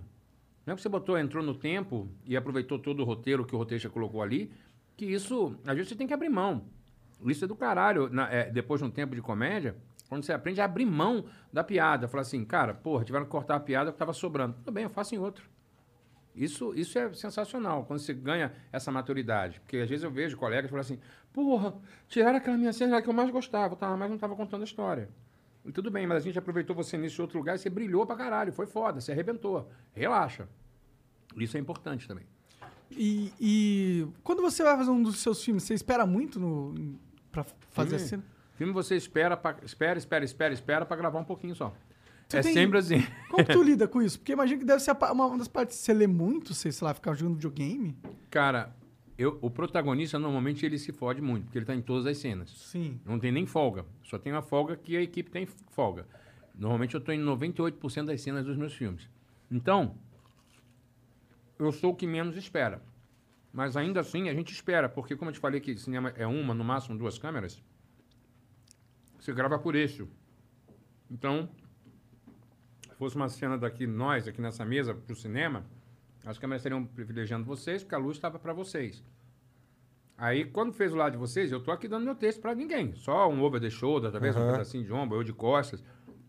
Depois corta, vira o eixo todo pra luz ficar pra mim. Isso leva uma hora, uma hora e meia. Gente fica ali sentado, esfriando. Então, a minha técnica, que é uma coisa minha, muito própria, é eu nunca decorei texto em casa. Eu decoro na hora, na hora da cena. Eu só decoro na hora. É a minha forma de manter o frescor. E eu não sento no set. Eu fico fazendo piada com a equipe, brincando, brincando com quem está em volta, com o elenco, zoando e tal, não sei o quê, para me manter aquecido. Porque senão você dá aquela esfriada. Até Agora vai lá, voltar- seja engraçado É. de novo. Porra, não dá, não é simples assim. Então eu fico ali brincando. E, e- e eu assumo muito esse papel de liderança de- da minha equipe. A minha equipe é o quê? O elenco. Então eu assumo essa liderança. Porque eu quero que o cara que faz uma participação menor, ele não fale assim, porra, bicho, tá demorando pra caralho. Eu falei assim, o cara não reclama, porque ele fala assim, cara, esse maluco tá aqui o dia inteiro e tá animadão, brincando, de bom humor, deixa eu ficar na minha. Pode crer. Isso você evita, que é a coisa mais insuportável na minha profissão, que são os ataques de pelanca e estrelismo. Eu detesto tudo isso. Eu detesto ego, de Ego. artista. Eu tenho pavor disso. Para mim, isso é um trabalho como outro qualquer. Eu, eu, eu tenho uma palestra que se chama Pode Rica, eu tô falando sério, que eu faço muito no mercado corporativo. Eu uso o humor como pano de fundo. E eu coloco muito isso. O protagonismo é uma questão de ponto de vista. Logicamente que eu sou protagonista do meu filme. Eu sei que o meu tamanho, porque eu tenho mais falas, então eu sou protagonista. Mas assim, você, você tem que ser tão respeitado quando você entra para falar o jantar está servido, assim como eu tenho que ser respeitado. Então, assim, eu não consigo entender ator que, que é protagonista, que chega nesse lugar do protagonismo de texto, de atuação, que já passou por aquele lugar daquele colega que está ali desesperado, que ele tem três falas, é muito mais difícil dar três falas do que falar um bife, porque em três falas você mostrar serviço é uma pica. Agora, quando você tem um- uma trama, um arco para desenvolver, é, é muito mais simples, é muito mais fácil você chegar na emoção. O cara não, o cara tá ali com a oportunidade da vida dele.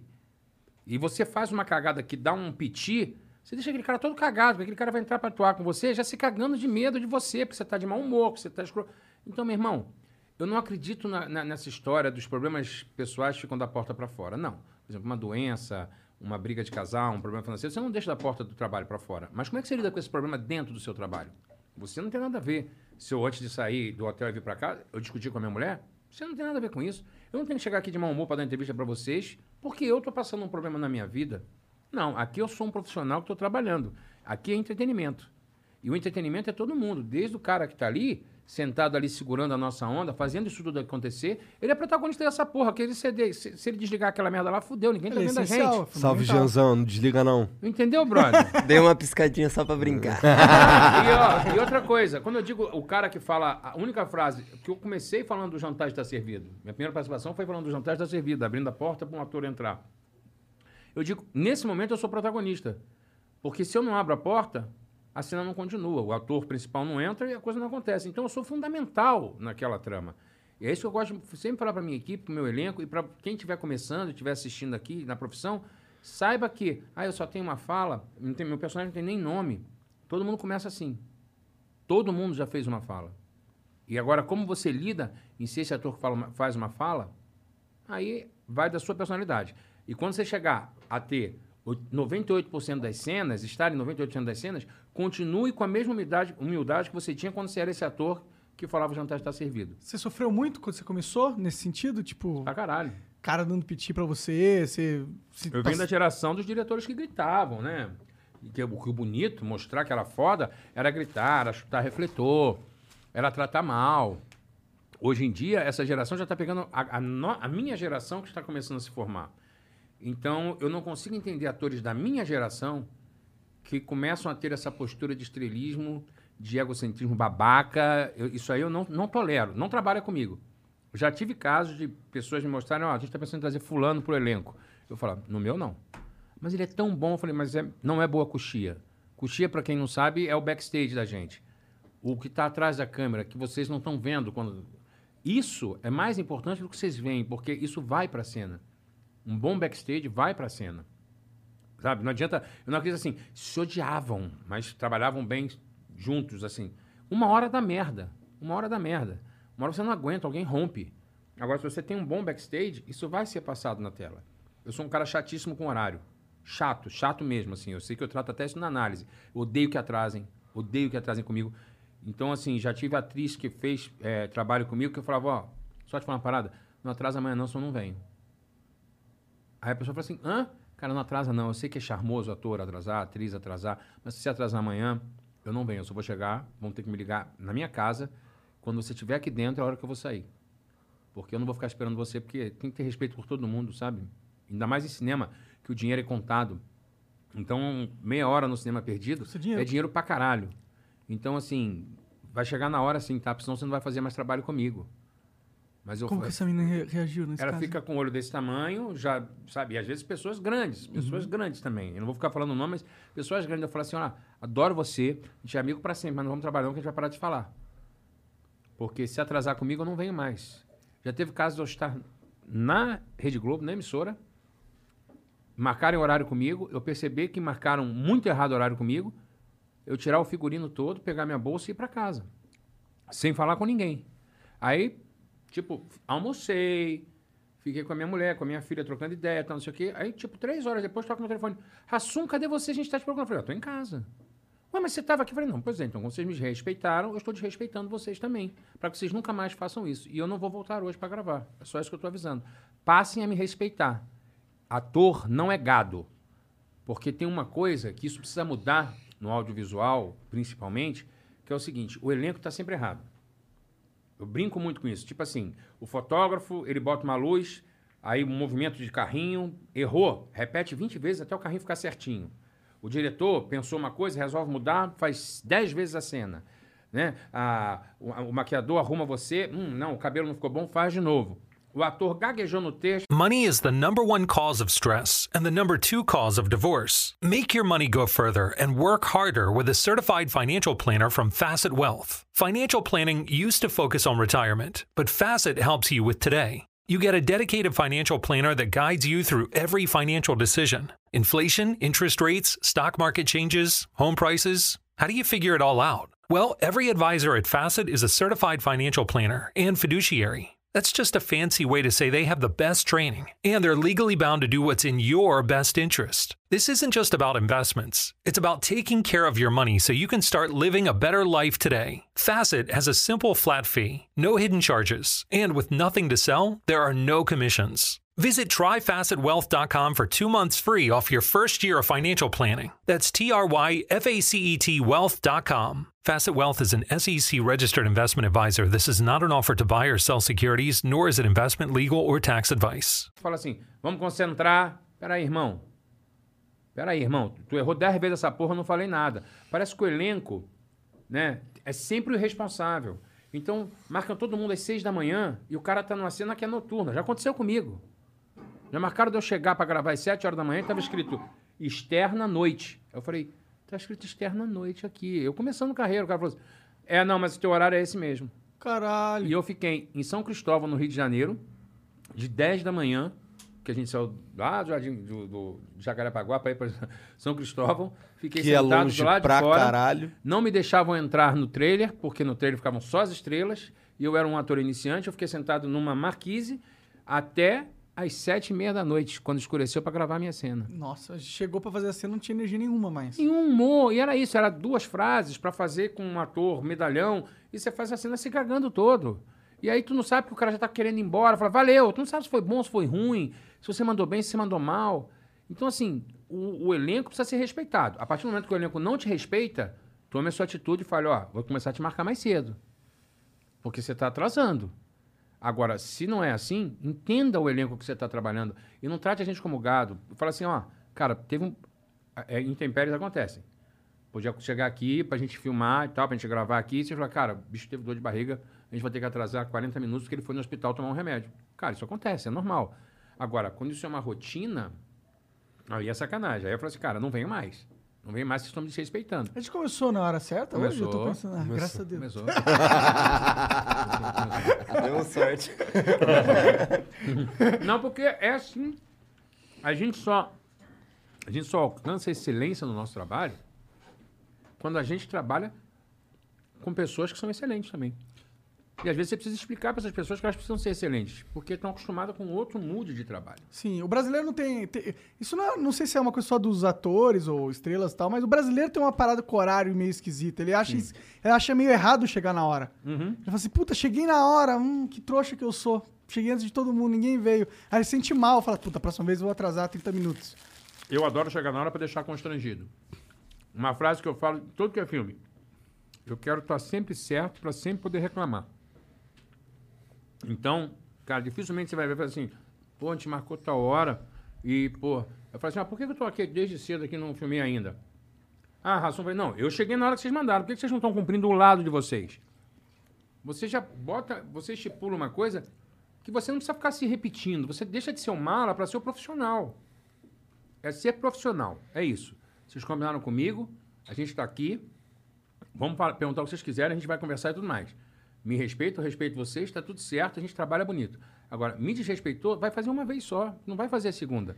Isso não é ser estrela, é ser profissional. É, e não aturar tanta coisa, né? Porque Uhum. a gente vai passando por certos perrengues e fala, mano, por que, que eu tô passando por isso? Eu Não, posso só não coisa, passar. Se você se fudeu lá atrás, você tem que aprender com o que você se fudeu lá atrás e ajudar quem está começando agora e saber que aquela pessoa não pode, não precisa passar pelo que você passou. Se você tem o poder de falar assim, já várias vezes eu via senhoras de idade fazendo participação, falava, a cena dela não vai rodar hoje, que tá faltando meia hora para acabar, ainda falta metade dessa cena. Falava, senhora, pode trocar de roupa, pede o carro para a senhora, que a senhora não vai filmar hoje não, tá? Pode ir embora. A produção, não, peraí, vai que. Eu falei, não vai que não. Uma senhora. Eu me lembro dessa senhora que ela morava em Niterói, ia pegar duas conduções. Eu falei, ela vai pegar duas conduções, velho. É uma senhora. E ela não vai rodar, para que segurar? É porque, principalmente na televisão, tem a síndrome de Calcutá. Não sei se vocês conhecem a síndrome Não. de Calcutá. É em Calcutá. No meu cu não tá. Vou botar no cu do outro. É, então é isso assim. O produtor, ele quer tirar do cu dele. Então ele chama o elenco todo mundo às 6 horas da manhã. Se o diretor estrela falar, tipo, quero fazer a cena 12 que ia ser no final do dia. O elenco tá lá. Por quê? Pô, mas cadê o elenco que tava aqui? Não, eu trouxe o elenco. No meu cu não tá mais. Em cu tá? Tá no cu de fulano de tal. Tá no cu- É isso. É síndrome de Calcutá. Pode crer. E assim, eu. Comigo isso não acontece. Comigo é. Tipo assim, às vezes eu sou chato, às vezes entra gente nova na equipe que não sabe como eu trabalho e, e que, eu, que eu sou desse jeito. E que a primeira coisa que eu falo é: Ó, deixa eu tentar conversar com você. Não me chama antes da hora. Não me deixe esperando à toa. Se for um problema, me comunica, tipo, ó, vamos, você vai ter que esperar duas horas parado porque deu uma merda, não sei o que, não sei o que lá. Se eu estiver perto da minha casa, me libera para eu ir na minha casa ou no meu hotel, ou numa parte do hotel que eu tiver, vai lá dar uma descansada. Porque é isso, assim, eu estou em 98% das cenas do filme. Qualquer meia hora de descanso, para mim, é fundamental para que eu esteja bem. Agora, você me deixa três horas esperando sem me explicar o motivo, eu vou entrar em cena puto, me sentindo desrespeitado. E seja eu, seja quem for do elenco. E eu, eu digo isso aqui, atores, sejam profissionais para que possa cobrar o profissionalismo de todo mundo. É assim que tem que ser. É assim que a coisa funciona. É assim que a gente vai se tornar uma indústria. Pode crer. Não é com, desculpe o termo, que eu sei que não é politicamente correto, mas assim, viadagem no pior sentido da palavra. Viadagem que eu digo é frescura, é, é esse tipo de comportamento de tipo, ah, eu preciso chamar a atenção para mostrar que eu, ah, fulano de tal, se não fizer do jeito que ele faz, não botar o sapato do jeito que ele gosta, ele dá um escândalo. Não. Seja foda em frente à câmera, que é onde você tem que mostrar serviço. Seja foda pro seu público que te colocou nesse lugar. E só te colocou lá porque você era humilde, porque você era foda, porque você era profissional. Né? É, Acho que imagino que tem certas pessoas que acabam entrando numa, num num lugar de destaque, né? Eles acham que eles têm que se portar como alguém que tá num lugar de destaque para que as pessoas respeitem eles. Isso virar um buchicho também. É. Já trabalhou com fulano? Cara, fulano é foda. Como eu sou fulano foda, que assim, já trabalhou com o Rassum? Não atrasa com ele. Mas legal, essa fama posso ter. A fama de ser profissional, não tem problema nenhum. Agora, dizer que, porra, cuidado que o Rassum grita, você não vai ouvir isso no mercado. E hoje você tem alguma, tipo, você só atua, mas você tem alguma empresa, só você produz também? Como que funciona? Qual que é o lado business do Leandro Hassum? Bom, eu produzo show meu, sou coprodutor de alguns filmes e agora estou começando a receber alguns convites. Eu sou diretor de teatro também e estou recebendo alguns convites que ainda são embrionários para começar a dirigir cinema. Que Em maneiro. breve eu vou estar dirigindo também. Tu já teve É. alguma experiência amadora e tal? Não, não. Vou começar mesmo me cercando de uma puta equipe, um bom fotógrafo, uma boa continuista, um bom produtor, que me dê uma estrutura para que eu possa... Porque a parte da mise-en-scène, de- eu- isso eu já domino muito, porque são 38 longas. Então eu já tenho muita noção do, do que, de eixo, muita noção de cena, muita noção de cinema, cinematograficamente falando. Mas tem coisas técnicas que realmente são termos do ah, agora vou botar a lente e tal. Por que, que tá botando essa porra? Eu vou lá e pergunto. Então eu preciso de uma, um bom fotógrafo, uma boa continuista, uma boa equipe de produção, para que eu possa me dar esse estofo para eu fazer. E é comédia que tu vai dirigir? Sim, vou começar fazendo crer, comédia. pode Provavelmente uma comédia comigo atuando também. Eu quero fazer as Entendi. duas coisas juntos. É uma experiência diferente de se dirigir, né? Eu imagino. É, é, logicamente que eu vou ter que ter um diretor assistente para nas cenas que eu estiver Claro, atuando dar aquela moral, falar, ih, Ração, saiu de quadro É aqui. porque a importante ter um gente- olho, é, um olho de fora, fora, é. exatamente. Mas eu quero começar assim, começar nos meus projetos, fazendo as minhas coisas. Mas existem muitos convites, muitos convites. Pra- Como é que tu, como é que tu dosa a tua vida nos Estados Unidos e teu trabalho aqui no Brasil, cara? Então, é, eu ouvi uma, uma frase de um cara outro dia que eu achei maravilhosa, que ele falou assim, é, independência financeira é um grande presente. Você, é, você poder dizer não sem sofrer. Porque tem um momento da carreira da gente né, que a gente tem que fazer assim, isso faço, isso faço, isso faço. E você vive para o trabalho. Então, quando eu morava no Brasil, eu tinha piscina em casa, sauna, nunca entrei. Porque você tem tempo sobrando, você vai fazendo, né? Você vai trabalhando, você vai trabalhando, trabalhando, trabalhando. A minha ida para os Estados Unidos fez com que eu começasse a ter a minha agenda. Até a primeira pandemia, fuder com tudo. Mas antes disso, eu conseguia me programar. Fazia um longa, ficava dois meses aqui, dois meses lá. Fazia um outro trabalho, uma série, um programa, dois meses aqui, dois meses lá. Mas você não fazia publicidade nesse meio termo? Faço muita publicidade. E aí Faço- você viaja, você faz lá, você grava lá, dá pra gravar lá? Não, já fiz algumas coisas lá, mas assim, na maioria das vezes eu tenho que vir para cá. Entendi. E aí o cliente, né, quando Paga quer que seja você, avião, tá. é, paga e você vem. É, venho fazer shows, show, agora mesmo fazendo show para empresa, vou voltar em dezembro para fazer mais shows pra, de final de ano para empresa. E aí o- os contratantes arcam com isso. Quando querem, você arcam com isso. É isso que é legal, você chegar num lugar também profissional que as pessoas falam assim, não, não, eu vejo o Rassum fazendo isso. Mas tem que trazer ele de fora. Se eu quero o Rassum, tenho que trazer ele de fora. E ok, tá tudo certo. Agora, se é uma coisa que pode ser outro ator, às vezes esse trabalho eu perco. Mas aí vem a parte assim, faz parte do jogo. Uma opção que eu fiz pra minha vida. Você pode perder. Curti a minha casa, curti minha mulher, curti minha filha, curti minha pescaria que eu gosto, curti pegar a onda que eu gosto, curti fazer minhas Tu coisas. surfa? Depois que eu emagreci, eu aprendi a surfar. Ah, é? Que legal, mano. E lá onde tu mora tem praia. Eu moro perto de Cocoa Beach, que fica é, mais para norte assim da, da, da Flórida, subindo. E eu também estou uma hora e dez de Tampa, que também tem praia. Eu também estou três horas de Miami, que tem praia, que tem surf. Pode eu faço mais stand-up paddle também, que eu, eu gosto. Que aí eu, eu, eu moro em frente a um lago, então eu fico Mora tipo num condomínio de casas fechado? É tipo de ranchos. É, Ranchos? É um rancho. é. Caralho, É deve um ser muito rancho? do caralho. Que É, foda. é, tu tem é. cavalo, essas paradas ou não? Não, não tenho, não tenho, mas assim, tem, tem vizinhos meus que têm cavalo e tudo tu- mais. é, tu- É, e tem duas hípicas quase do lado da minha casa, tem um campo de golfe que eu também jogo golfe, então assim, em frente à minha casa tem um campo de golfe. É recente também esse negócio do golfe, não? Também tem três anos que eu jogo. Você já fechou algum negócio no campo de, de golfe? Não, nunca fechei. não, não, mas eu sei. Já me falaram, meu professor falava isso assim, o melhor lugar pra fechar negócio é em campo de golfe. Eu falei assim, porra, irmão, meu negócio não fecha. Não dá pra contar piada ali. Não, imagina. A piada sou eu jogando golfe, não acho meio isso, assim, mas nu- nunca fechei business. Nunca encontrei com o Trump, assim, num campo de golfe. professor. É, E não- aí, Trump? eu jogaria o taco nos cornos dele na hora.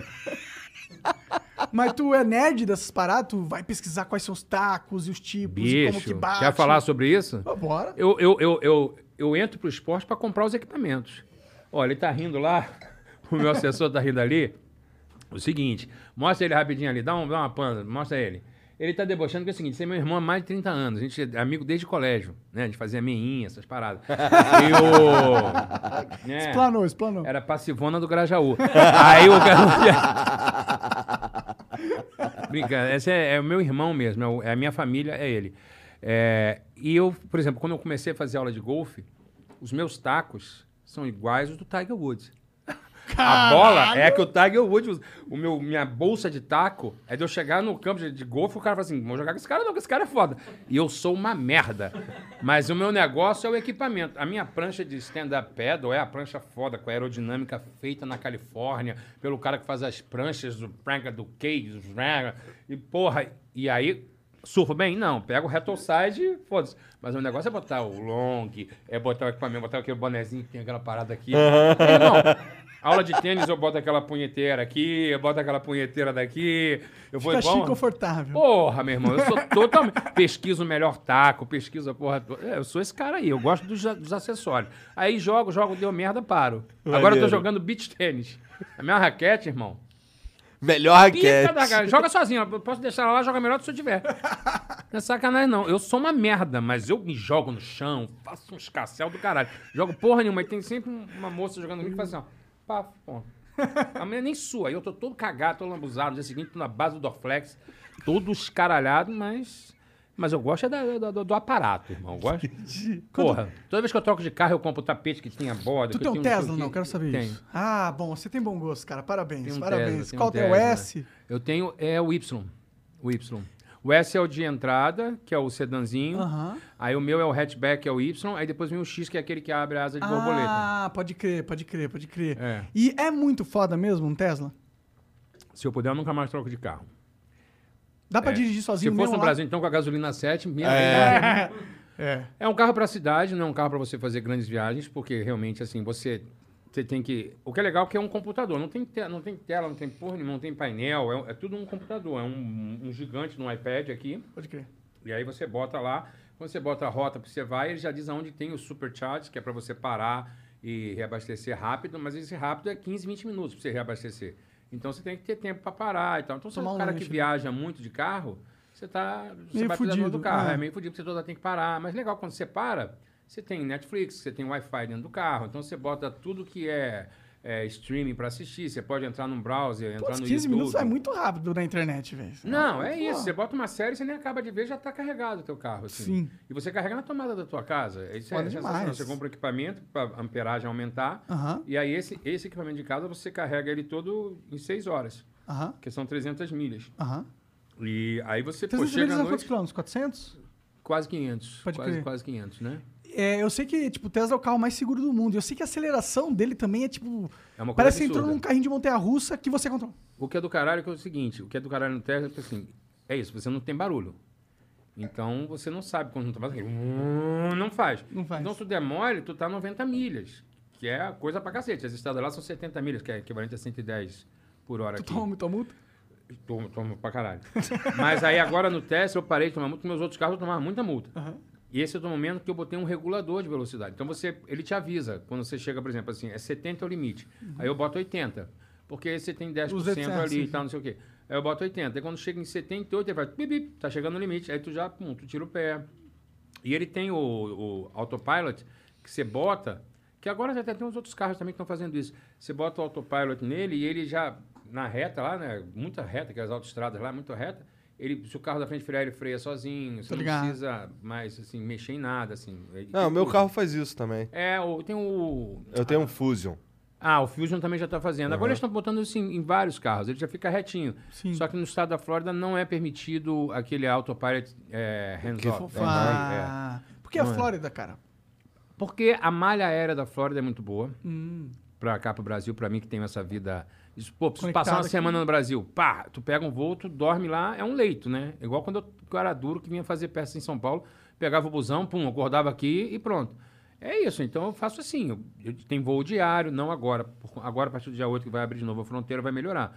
Mas antes eu tinha voo diário, de Orlando direto aqui para São Paulo, Orlando direto para São Paulo, ou, di- ou direto para o Rio também.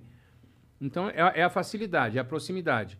E outra, o clima, não é um clima muito frio, né? A gente é um clima mais parecido comigo, que sou carioca do Rio de Janeiro. Então, assim, é um clima mais parecido, apesar de ser mais quente ainda. A já, Flórida é isso. E o Já encontrou jacaré lá? Na rua? O jacaré tá. Ah, jacaré, jacaré, jacaré mesmo? É, ah, porque o jacaré do El Chan mora na- no Canadá, porra. Achei que era isso que você tava falando. É, ele tava morando em Toronto. Eu falei, pô, já encontrei no Canadá, porque ele mora lá. Não, eu sei que na Flórida tem bastante jacaré na rua. Mais do que gente. Sério? Mais do que gente, mais do que gente. É um. É um os- não- me corrija se eu estiver falando besteira, alguém que sabe mais do que eu. Mas eu ouvi uma história de que você pode, se en- entrar um jacaré no seu quintal, você pode tentar matar, né? Você pode matar como se fosse fácil. Ah, hum, jacaré. Não, não é, não, é, não é uma barata que você dá uma chinelada, não. Mas se o caso você venha matar um jacaré que está no teu terreno e não está saindo, é, você pode ligar para eles avisando, porque não tem predador para o jacaré. Entendi. Então eles só vão se multiplicando. É tipo javali aqui. É tipo isso, e não tem predador, então eles vão se multiplicando. Agora, cobra, é, é, aranha, aquelas aranhas de filme pra cacete. Ainda mais que eu moro em frente a lago. Cobra eu vejo todo dia quando eu tô correndo no meu condomínio, quase todo dia eu vejo uma cobra. E elas são venenosas? Quais são de boas? 80% não. Eu quero falar assim, fica tranquilo, 80%. Você tem que olhar a cabeça dela. Se a cabeça for assim, ah, tu acha que eu vou parar, olhar pra uma cobra? e aí, como é que é? cara, você, você tem veneno, não tem, qual é a tua? Não.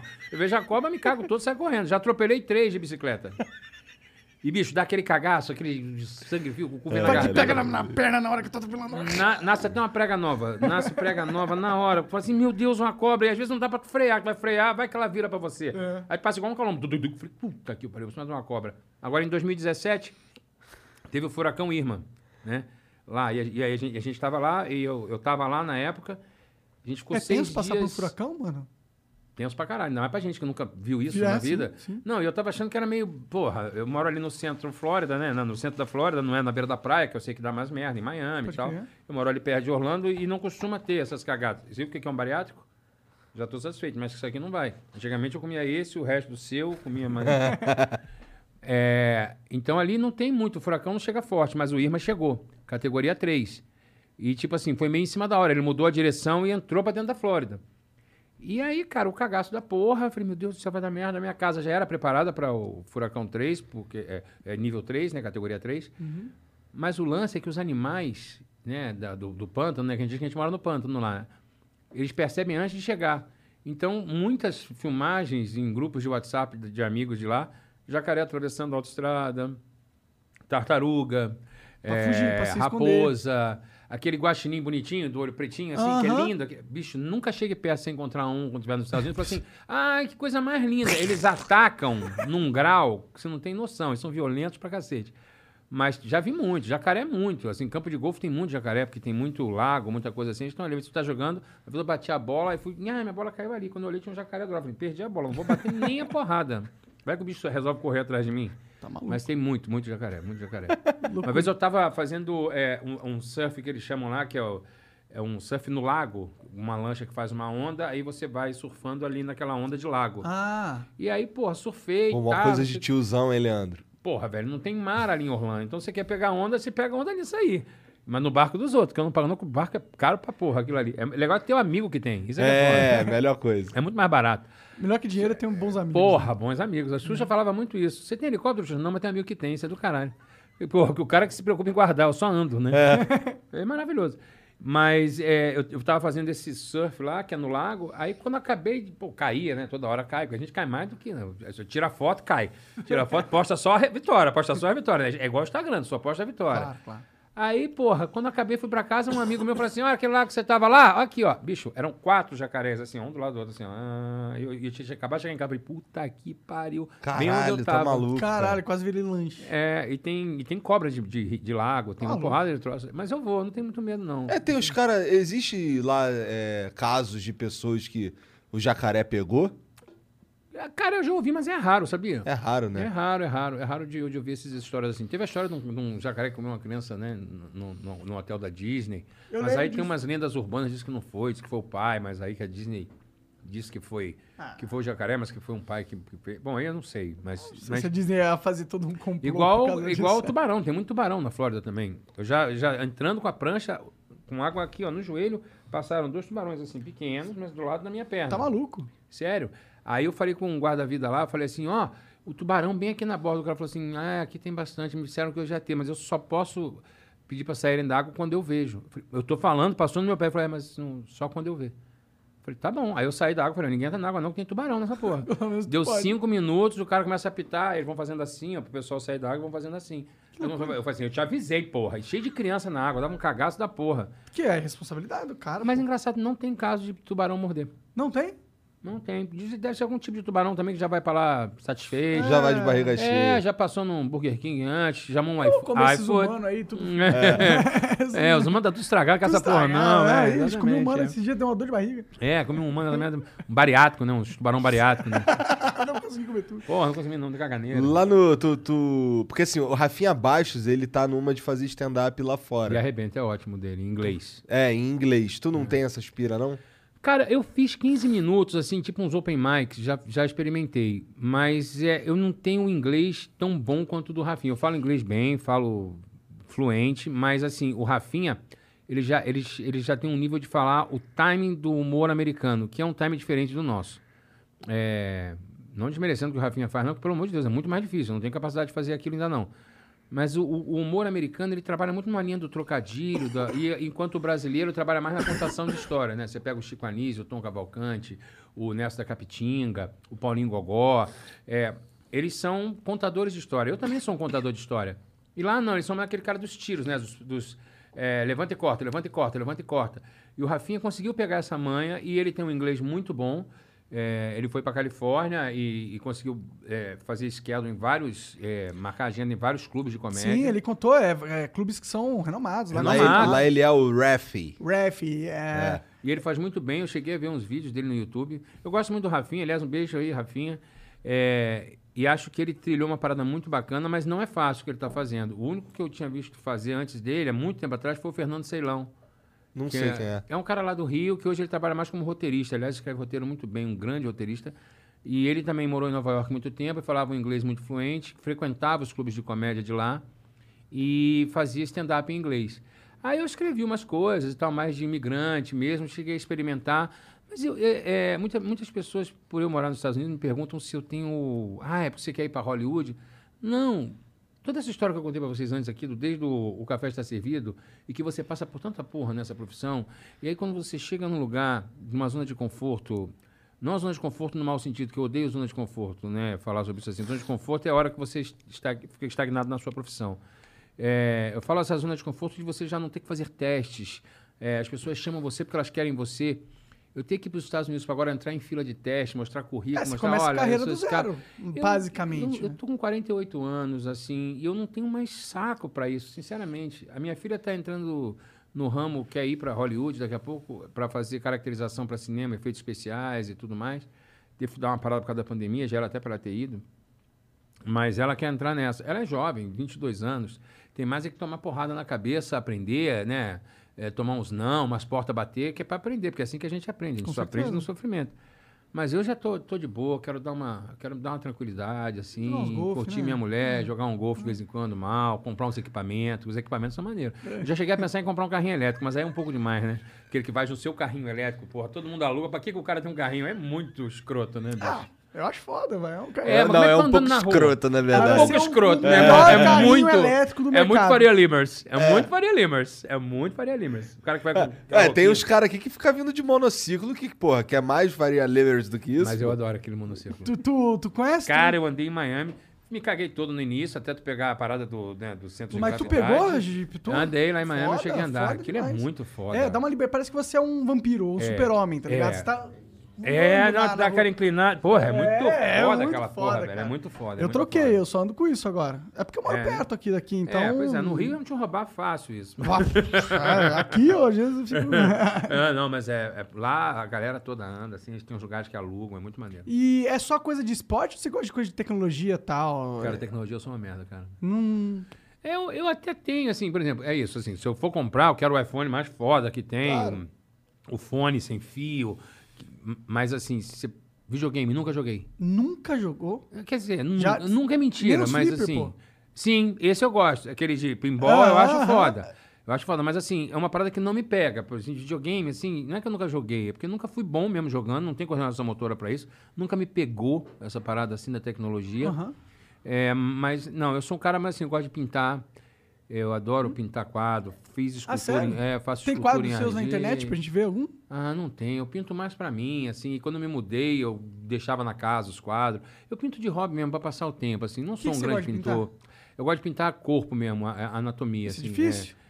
É, é, mulheres. Mão, principalmente. Nossa, é, mão é um saco de difícil, fazer, É difícil, é difícil. Ah, mas a gente faz aquela mão criativa, diz que não, esse é meu conceito, entendeu?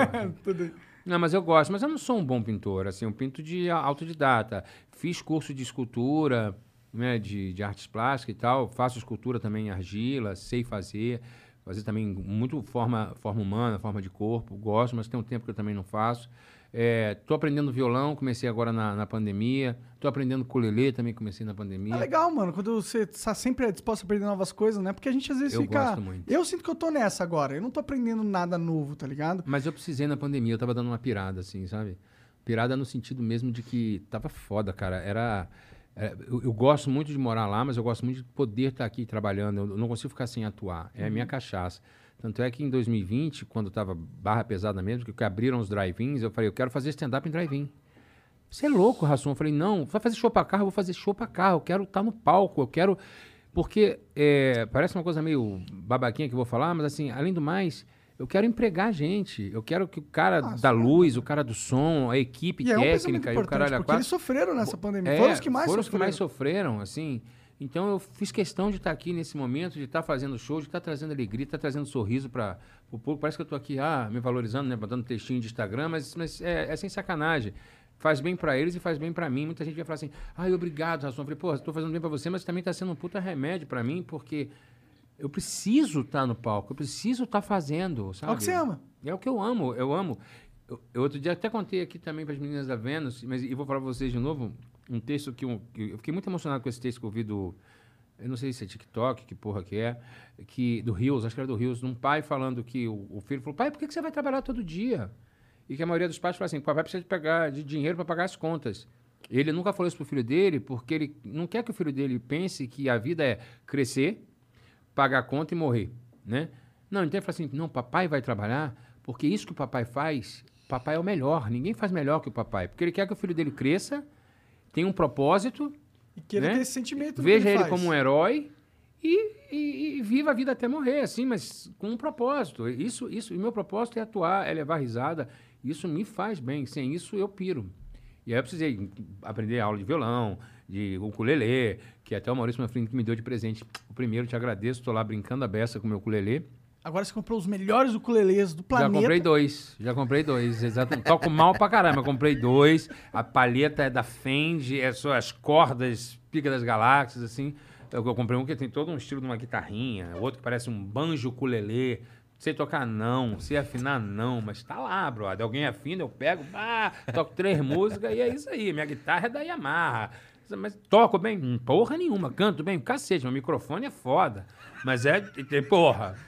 Os equipamentos, é que, o case, porra, meu irmão, é dos caras do Guns N' Roses que ele ia roubar e o caralho. Porra, tá louco? Pior que eu sou assim também, mano. Se eu vou comprar uma coisa, eu quero comprar o melhor que existe. É, é, exatamente. É isso. Não, minha mulher fica puta, porque eu faço duas aulas, eu já quero comprar o equipamento inteiro. Minha mulher fala, caralho, tu não sabe usar nenhum taco de golfe, tu já tem 16. Eu falo, testar o melhor, pra testar o melhor, pra testar Sabe o melhor. como que é o Tiger É, Woods? exato, igualzinho do Tiger Woods. É, porra, é foda, né? A roupa, mesmo boné que o Tiger usa, a ficha que ele usa aqui pra botar pra marcar a bola. Porra, meu irmão, é só cheio de merda. A mim ainda tem minhas iniciais. A minha mulher fala, porra, montei cafona pra caralho. Eu falei, sou mesmo. Sou do subúrbio, sou da do governador, meu irmão. Sou isso aí mesmo, gosto dessas paradas mesmo. Porra, ralei meu cu na ostra pra cacete, tô aqui, é isso aí, é meu trabalho. certo Eu mesmo. Tá certo, caralho. É, Quero viver minha vida. Que a gente, pô, é, vence. A gente vence pra aproveitar a conquista, né? Aí eu sou assim, por exemplo, comprei o Tesla. A minha garrafinha de água é da Tesla. Porra, entendeu? O meu chaveiro tem um negócio da Tesla. Tem que ter tudo da Tesla. Eu entro no- na Amazon e blá, comprar Tesla acessórios. Aí eu compro camiseta da Tesla. Eu sou quase isso. O Joey do Friends, que andava com a camisa da Porsche. assim. É quase isso. Eu sou quase esse cara aí. Então tu comprou o Y mais foda que dava. É, o Dual Motors com O roda Ludicrous Mode, 23. né? Tem uns negócios assim. É, eu botei todos os acessórios. Eu só não pude botar mesmo esse autopilot total. Por causa da Porque lá não pode lei usar. da Flórida. É, É. lá não pode usar. É, bom. Tu é fã do, do Elon Musk?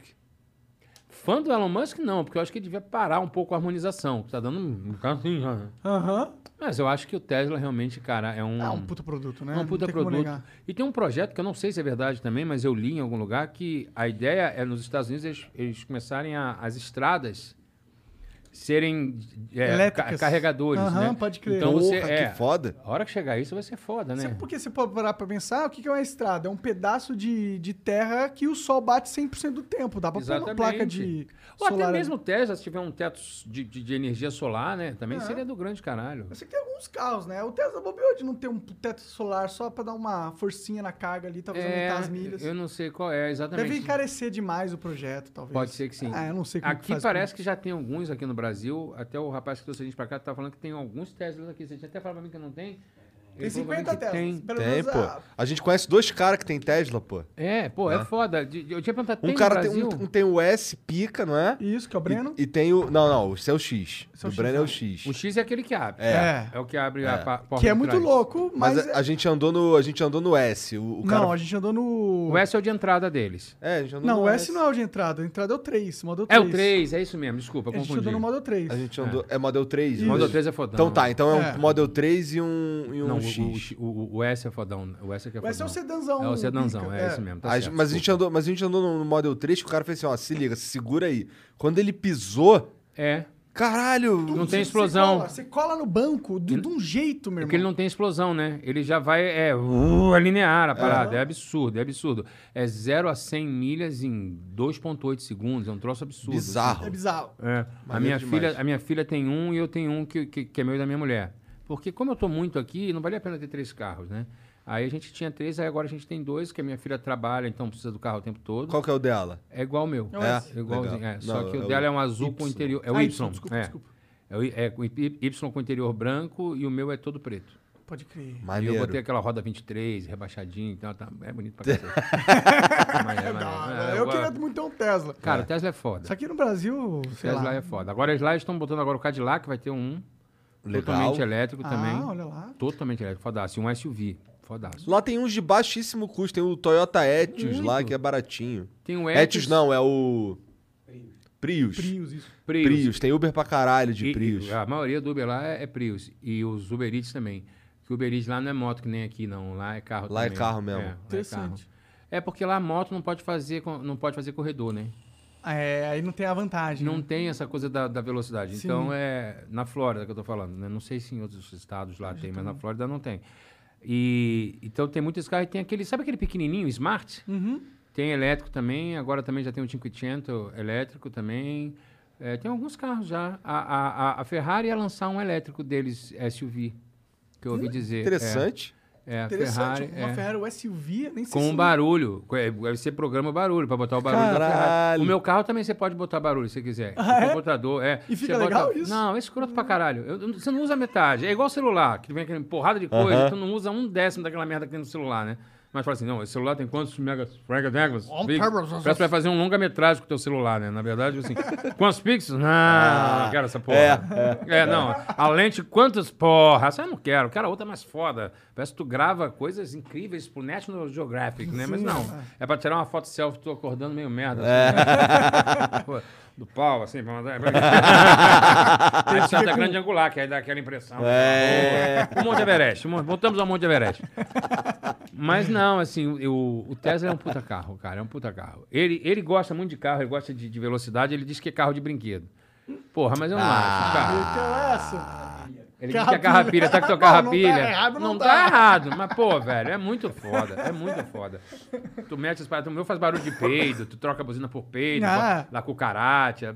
É só que tu não usa, porra Tem um joguinho dessa. que dá pra jogar no volante Tem ali, joguinho, né? tem uma porrada Maneiro de demais. Tem um arcade. Ô, Rassum, cara, tá bom demais esse papo. Não queria ser o chatão, mas é que tu Imagina, tem, tu tem uma viagem pra tem fazer. uma viagem amanhã, é. Pois é, pra e a gente tem umas mensagens pra ler. Oba, que legal. Então, cadê? Deixa eu pegar meu celular aqui. Manda tem aí. algum vídeo aí, Jean? Tem alguma coisa? Tem um, um áudio. Tem um áudio. Toca o áudio aí enquanto eu me preparo aqui. Demorou. Alguém me xingando? não sabemos. Ni- Ninguém te xinga, não, cara. Ó, o Garoto Mistério mandou aqui, ó. Garoto se mistério. Salve, salve galera do Flow. Tudo bem? Aqui quem fala é o Mistério, hum, Mistério da Prosa Podcast. Gostaria de estar fazendo uma pergunta para vocês presentes aí hoje. O que, que vocês acham da pessoa que entra dentro do mercado, solta uma bufa, parece que cagou um corvo no setor de bebidas, por exemplo, e sai fora? Caraca, tu tava no mesmo mercado que eu? não, sacanagem essa parte. Nem entendi nada que ele falou, mas beleza. Não, é porque ele fez o Silvio Santos. Tá. Fez o Silvio Santos. Eu acho interessante que todo mundo imita o Silvio Santos, irmão. Todo mundo. Co- é- é- é, Imita né? Silvio Santos aí, Monarcão. É, não, todo mundo menos eu. Eu não eu tenho-! Não, eu tenho um amigo meu que imita mal pra caralho o Silvio Santos. E aí a gente fica sacaneando e fala assim, cara, a sua é a pior imitação do Silvio Santos, porque ele não faz o menor esforço, ele faz de propósito, já virou piada. É o Fernando Caruso. Ele fazia, ah, ai. Eu falava, tá ruim. Ele falou, não, tá igualzinho. Aí virou uma piada na época. Porque era uma merda, ah, ai, vai, vai brincar de quê? Ô, como é que era? Quem quer dinheiro? Mas não tá imitando. Ele falou, não, tô falando imitando. Tá Silvio só Santos." falando quem quer dinheiro. É, eu imitava, tá vendo, o Silvio Santos. Mas, porra, todo mundo imita o Silvio Santos. Quem sabe em breve eu não vou estar imitando o Silvio Santos. Fica um mistério aí, depois eu conto. Eita, olha lá. Isso aí é uma outra história. Isso é uma outra Tá. história. Não posso falar agora. Bom, o... tem um vídeo aí também, Jean. Tá com o vídeo pra nós aí. Legal. Nudes? É do Opa, Fran, Fran. Kunst. Não, é do frango, então não quero do É, frango, eu não, não quero melhor. Ah, é, realmente. Putz, pior que vocês. Ih, caralho! Ah, é uma moça. Então é a Fran. Ah, Fran, achei que era o Fran.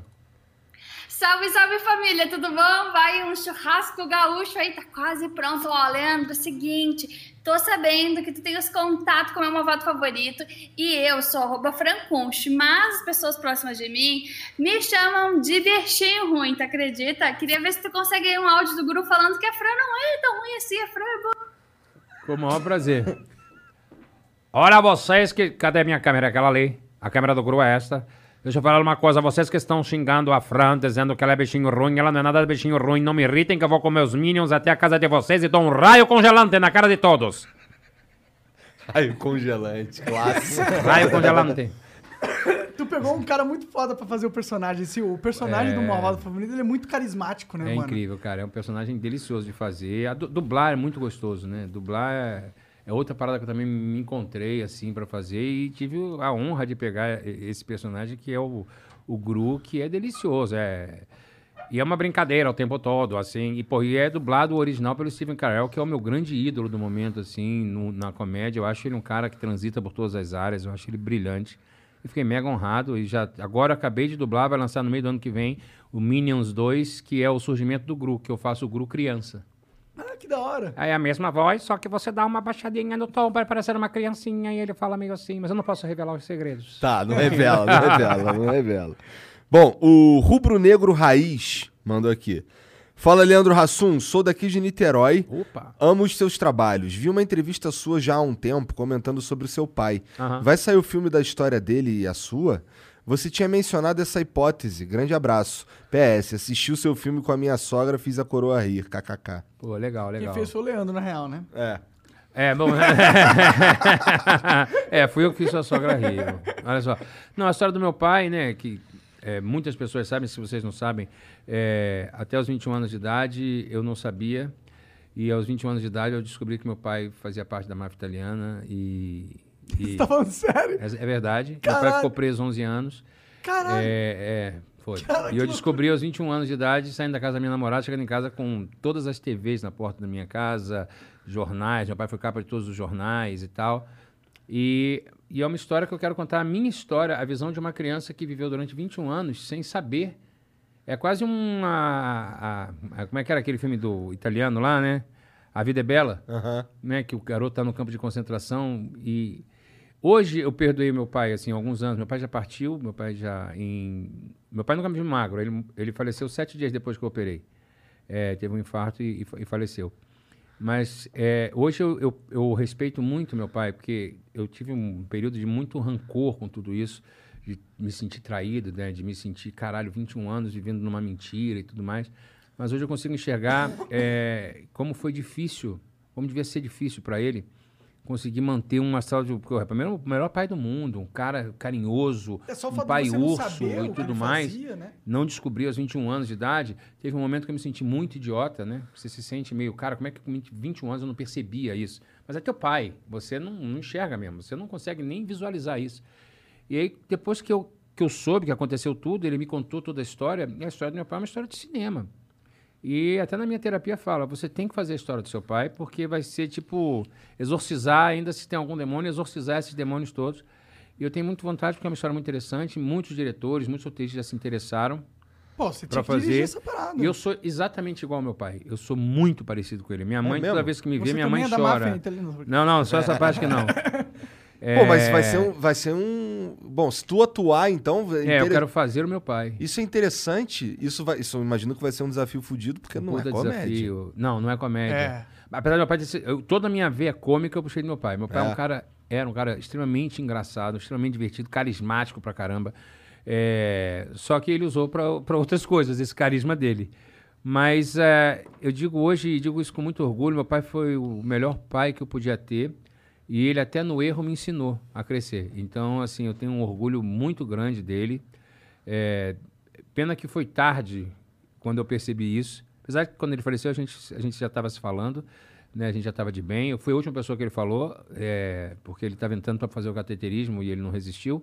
É, e ele falou, pô, meu filho, bri- obrigado aí por estar dando essa força pro seu pai, que eu estava resolvendo as coisas. E aí, falou, te amo. Eu falei, também te amo, pai. E eu fui a última pessoa que ele falou antes de partir. Então, a gente ali, né, até isso foi perfeito nessa hora. Mas que pena que eu demorei tanto a, a perdoá-lo né, e entender que isso, até no erro, ele me ensinou a ser um grande homem, a ser um grande pai e ser um, um cara que um bom marido, um cara que quer, protejo muito a minha filha, sou muito verdadeiro, conto tudo pra ela. É, pai, o que, que é isso? Isso é isso. Desde criança. Diziam que era um sin- sincericida. Até mesmo quando eu criança, que eu levei ela para visitar meu pai e, e o meu outro sobrinho, diziam, ah, vai lá visitar o vovô no hospital. A minha filha falava, pai, o que, que é isso aqui? Eu falei, isso aqui é um presídio. Minha filha com quatro anos. Hã? É, porque seu avô fez uma coisa errada e aí ele tá agora cumprindo pena porque ele fez uma coisa errada. Mas você é louco? Falei pra uma criança. Eu falei, não, não. Eu, É verdade, é a é a realidade. verdade, porque eu fui enganado até os 21 anos. Eu vivi um- uma história estranha que, que, eu, que, que até hoje me dói. Então eu virei um sincericida. Minha filha amadureceu mais rápido, até muito por conta dessa minha coisa de isso aqui, isso aqui, isso aqui, isso aqui, isso aqui, isso aqui, isso aqui acontece assim, droga é isso aqui.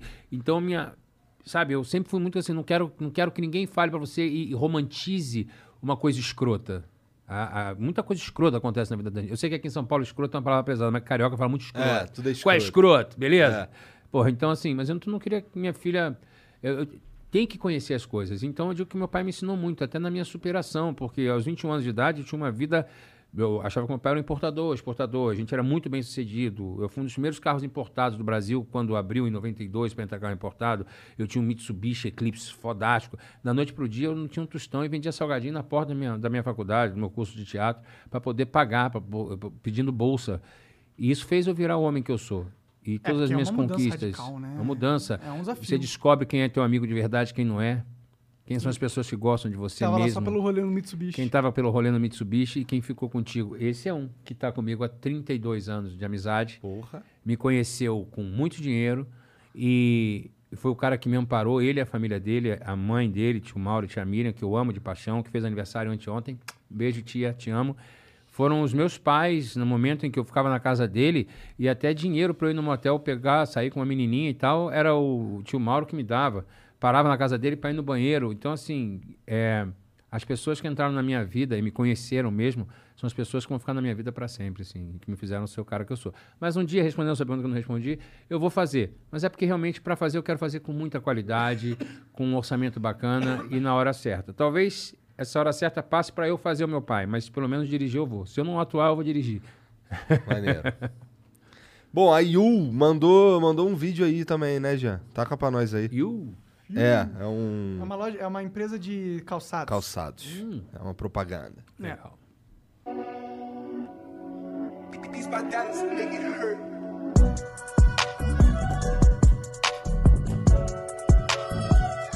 Vai ser igualzinho o meu. Pô, isso é maneiro, hein? Pior que é bom mesmo, é confortável. Aqui. Tem um cara que se comportava pra porra. Pior que é. Pô, que foda. É. Putz, isso é minha cara, eu usaria muito isso. Então, aí eu não tenho que amarrar cadastro. É isso, né, Aí, meu? É, mano, não vai ter o derrame. Não vai Você ter já o derrame. dica aí pro vocês, hein, Yu? Manda umas, uns kits pra ele. Porra, mano. Em dezembro eu tô aqui, manda uns kits Aí, pra mim, pô. É. Quero mesmo. Ó, descubra You Home, que proporciona conforto, praticidade e design atemporal dentro e fora de casa. Entre em you.com.br para conhecer mais do produto que o Monark e Igor estão usando durante o Flow. Atenção, os 100 primeiros acessos ao site ganharão um benefício exclusivo. Então invade o site deles lá, que é yuool.com.br e vocês vão ter um benefício exclusivo. Entra lá, compra o Pô, sapatinho, que é foda, maneiro. Aí foda. sim. Porra, se eu não tivesse voltando pros Estados Unidos domingo, eu ia entrar lá pra comprar um uns. Eles te mandam lá nos Estados Unidos, eu acho. Eu acho que eles te mandam lá, se Porra, quiser. se mandar, eu vou ficar feliz. Passa o endereço. Então pronto. Pronto. O Batera 140 mandou aqui. Rassum, tudo bom? Te acompanho desde o Zorra. Sou do Rio de Janeiro. Tu ainda tem medo de inseto, barata e tal? Pra caralho. Além de casa de praia. Um ah, abraço. isso é do meu show. Isso era do meu, do meu show antigo do Lente de Aumento que eu fazia, porque eu falava assim, barata, bicho, é um bicho escroto. A questão de eu ter medo de barata, eu tenho medo de qualquer inseto, até de borboleta, assim. Mas barata, ele não ela não tem plano de voo. Ela quer ir daqui pra lá, ela não traça uma reta. Ela, não, ela vai em cima de todo mundo aqui até chegar aqui. É. Ela pega o caminho mais escroto. E aí tu fica meio perdido. É, ela acho que a barata, asa, ela não não é aerodinâmica, ela controle. é É. escrota, ela sai voando toda escaralhada.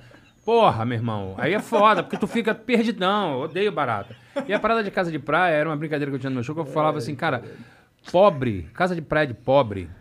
Isso até rendeu, inclusive, foi, foi um dos motes pro Paulo Corsino escrever Os Farofeiros, que o, o Manfrini faz. Foi vendo o meu show até que ele teve a ideia de, de fazer. Que é assim, casa de praia de pobre, meu irmão, aquela é, na verdade, é o refúgio das merdas que tu não quer mais na tua casa. Pensa bem, aquela prateleira que já foi de três parentes, fica faltando oito parafusos, aquela televisão merda de tubo. Ah, eu tenho uma casa de praia, a gente põe lá, não tem problema. Tu sai da- do conforto da tua casa pra dormir num lugar merda, que a, a fechadura não abre, tem lagartixa pra caralho, os sapos moram há mais tempo na casa do que você.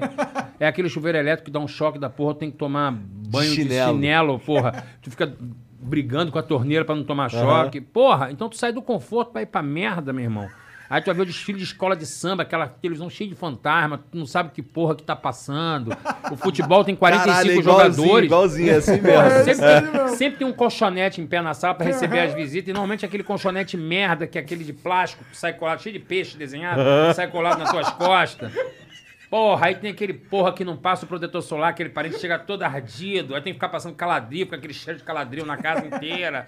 Porra, cara, é uma merda. Morra Tu Buda. faz aquele churrasco entra a fumaça do caralho dentro de casa. O cara não se dá o trabalho de comprar uma toalha pro chão do banheiro, pega uma camisa velha, bota, tá escrito Brizola 82. tu fala, porra, meu irmão, caralho. Aquele sabonete que ressecou, tá cheio de rachadura no meio. O sal empedrou, porque é perto da praia. Aí o sal da cozinha empedrou. Sabe como é que é? Tá tudo vencido na geladeira, tem aquele óleo meio empenado. Ainda é a lata do Lisa. O cara fazia. Caralho. Não é aquele de plástico, é aquela lata, sabe qual é, bicho? Porra, é foda tu sai de um lugar maneiro, que é a tua casa, pra tu morar, tipo, num camping merda. É tipo um camping merda. Mas tá perto da praia.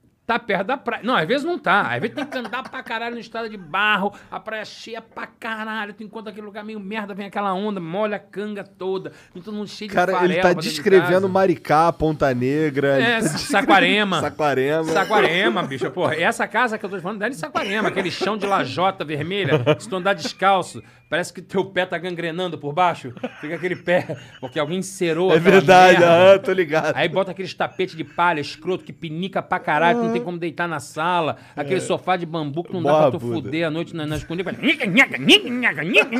Porra, meu irmão. É ruim.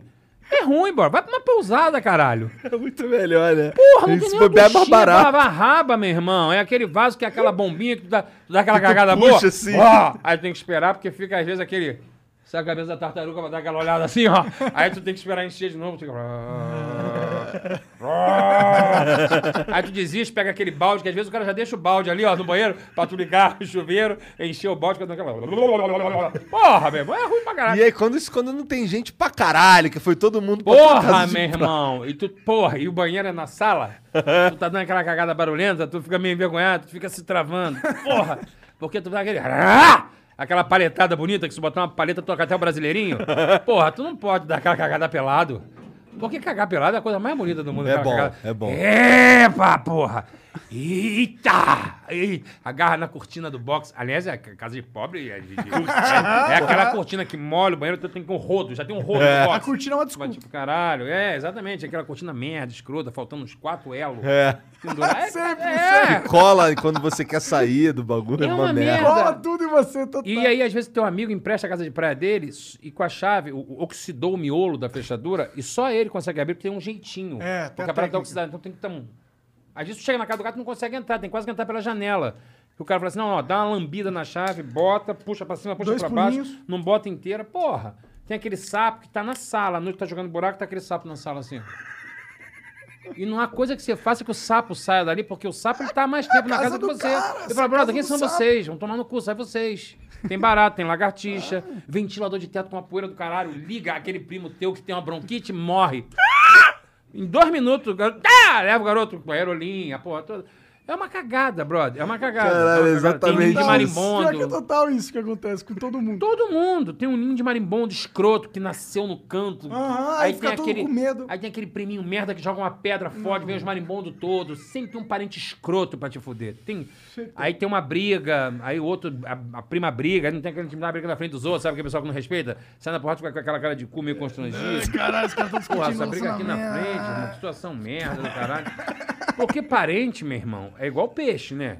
Três dias começa a feder se deixar do lado de fora. Visita é assim, três dias já começa assim, porra, o cara era maneiro pra caralho, tô achando ele um Pô, escroto. chatão esse cara. Chato pra caralho, porra. O cara reclama do barulho da televisão. O cara fala, porra, dá pra, dá pra vocês falarem mais baixo aí, na tua casa.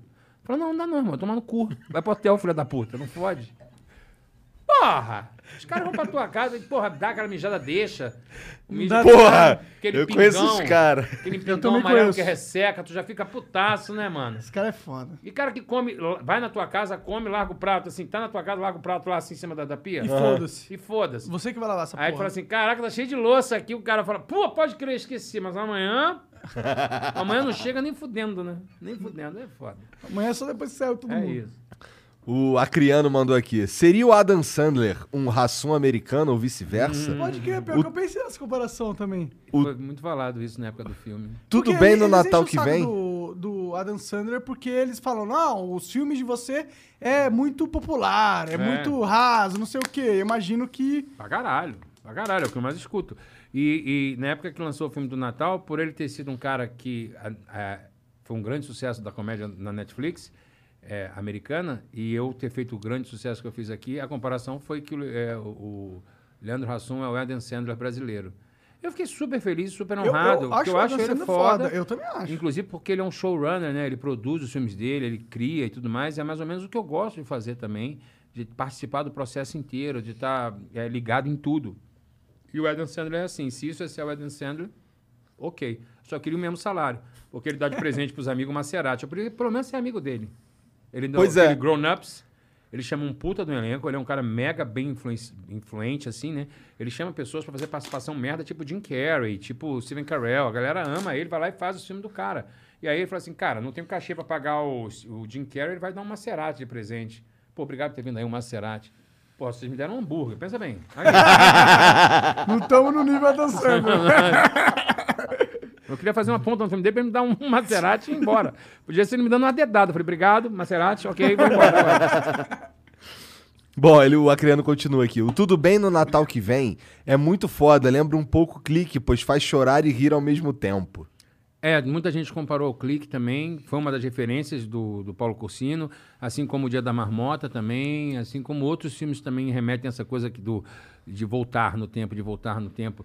E o filme do Natal, além de ser um filme que eu tenho um carinho muito grande, é, eu acho que ele veio no Natal certo, com uma mensagem para o Natal certo. Foi agora no Natal de 2020, em que a gente estava vivendo, né, coisa que a gente ainda está vivendo, né, da pandemia, que ainda não acabou, mas em que a gente começou a valorizar a vida, né? Valorizar o perto da gente e de se cuidar, de, de prestar atenção na tua família. Quando eu até falei lá atrás que eu estava falando assim, tem oportunidades que a gente perde por morar fora, mas são outras oportunidades que a gente ganha de estar perto, de viver a minha vida, de viver o meu trabalho, viver viver do que eu trabalhei para conquistar. Que quando eu- estava aqui, eu não conseguia, porque você vai emendando um trabalho no outro, daqui a pouco você vê que você não entrou na tua piscina, que você não fez um churrasco na tua churrasqueira. Ficou com suas filhas, com Não sua ficou com a minha filha. não fiquei com a minha mulher e tudo mais. Então, parabéns. Desculpa, gente, eu nunca mais trago o Bruno. Tá quebrando a porra toda aqui. Caiu tudo na cabeça Derrubou a dele. merda toda. Deu uma cochilada aí, irmão? Cochilou, filha da puta? Felizmente não caiu o troféu na cabeça Porra, dele. esse cara... Não, o problema era quebrar o troféu na cabeça dele, que se foda. Agora, o troféu é sacanagem, porra. Mas eu acho que é isso, assim. Eu acho que o filme do Natal é, mexeu muito com as pessoas também. Não desmerecendo o filme, porque eu acho que o filme é lindo, o filme tem uma história linda, é, fala do Natal nosso, um Natal brasileiro mesmo. Mas acho que veio num momento que é pra gente prestar atenção no, no próximo, prestar atenção do lado, na- nas amizades, nas relações. E, e acho que foi muito importante por isso. E obrigado pelo elogio, querido. Obrigado. Rassum, cara, é uma pena que você tem que pegar esse voo aí. Oh, querido, imagina. Mas, porra, muito obrigado pela moral, muito obrigado pelo papo. É, porque tem, um- tem um chatão aí que fica falando que eu termino o flow. Tem, então, verdade. é porque o cara tem que pegar um voo. Sim, pô. Então, então Não, não, não, tá certo, não é culpa minha. Não, não bota pra minha culpa também, não. Toma no cu, porra. Não, Calcutá, é Calcutá, pô. Calcutá, é. Calcutá tirou do dele, de Calcutá. Não, a primeira coisa que eu vi foi tirar do meu, agora Calcutá. Calcutá. Não, o Rassum, entendeu? Rassum, ele tem que é Ah. compromissado, cara. Cara, que Tá no cu do Rassum. Bota no do Rassum e tá tudo certo. Não, mas, mas, Mas obrigado, cara. Foi muito foda. Foi, Foi muito foda. Cara, eu muito quero foda. agradecer demais a vocês, dizer que o seguinte, é, já era fã do Flow, é, não me imaginava sentando aqui com vocês, eu falei assim, ah, esse cara não nunca querer conversar comigo. Ah, eu não imaginava. Não, ah, juro, juro que eu não imaginava, juro que eu não imaginava que vocês fossem me convidar. E aí, poxa, quando eu, eu não tinha assistido o do, do Dedé Santana, e aí eu recebi uma galera me mandando, olha só o que, que o Dedé falou, olha o que o Dedé falou de você. Cara, é, chorei pra caramba porque a gente tá no momento, eu tô no, eu sou um cara chorão demais. É um momento muito sensível é, que a gente está vivendo, né? Que as emoções com a flor da pele e a gente questiona tanta coisa na vida. E eu vi isso de um grande ídolo meu. Eu queria dizer aqui já o elogio que ele fez a mim, eu queria fazer para ele. Dedé, saiba que se um dia você fizerem uma biografia da sua vida, seria uma honra para mim interpretar você. Saiba que você é meu ídolo, que eu fiquei muito feliz e que você ajudou muito em momentos muito difíceis desde a minha infância com o teu humor. E agora, nesse momento maduro, que a gente às vezes está precisando ouvir uma palavra de carinho, ouvir isso de um ídolo nosso é muito importante. E muito obrigado a vocês por estar dando essa oportunidade, por estarem com um programa tão bacana que flow, que tem um flow muito gostoso. Isso é que é legal. Pô, obrigado, cara. Obrigado mesmo. Sucesso demais pra vocês. Vocês aí que estão assistindo, obrigado pela moral também. É, não esquece de se inscrever, Mas de é dar o putão like. assim, ameaçando os outros? Que É tu fala com puta, os é outros? Olha aqui, ó, meu irmão. É, é que eu sou, eu sou carioca. TV entendeu? macho, Zona Norte. TV macho, aquele que fazia o carã, né? É, então é o seguinte, ó. A parada é a seguinte. Vamos ver essa porra aí, hein? Dá o like nessa porra aí. E a gente se vê depois. Um beijo. boa Valeu. noite. Tchau. Tchau, tchau.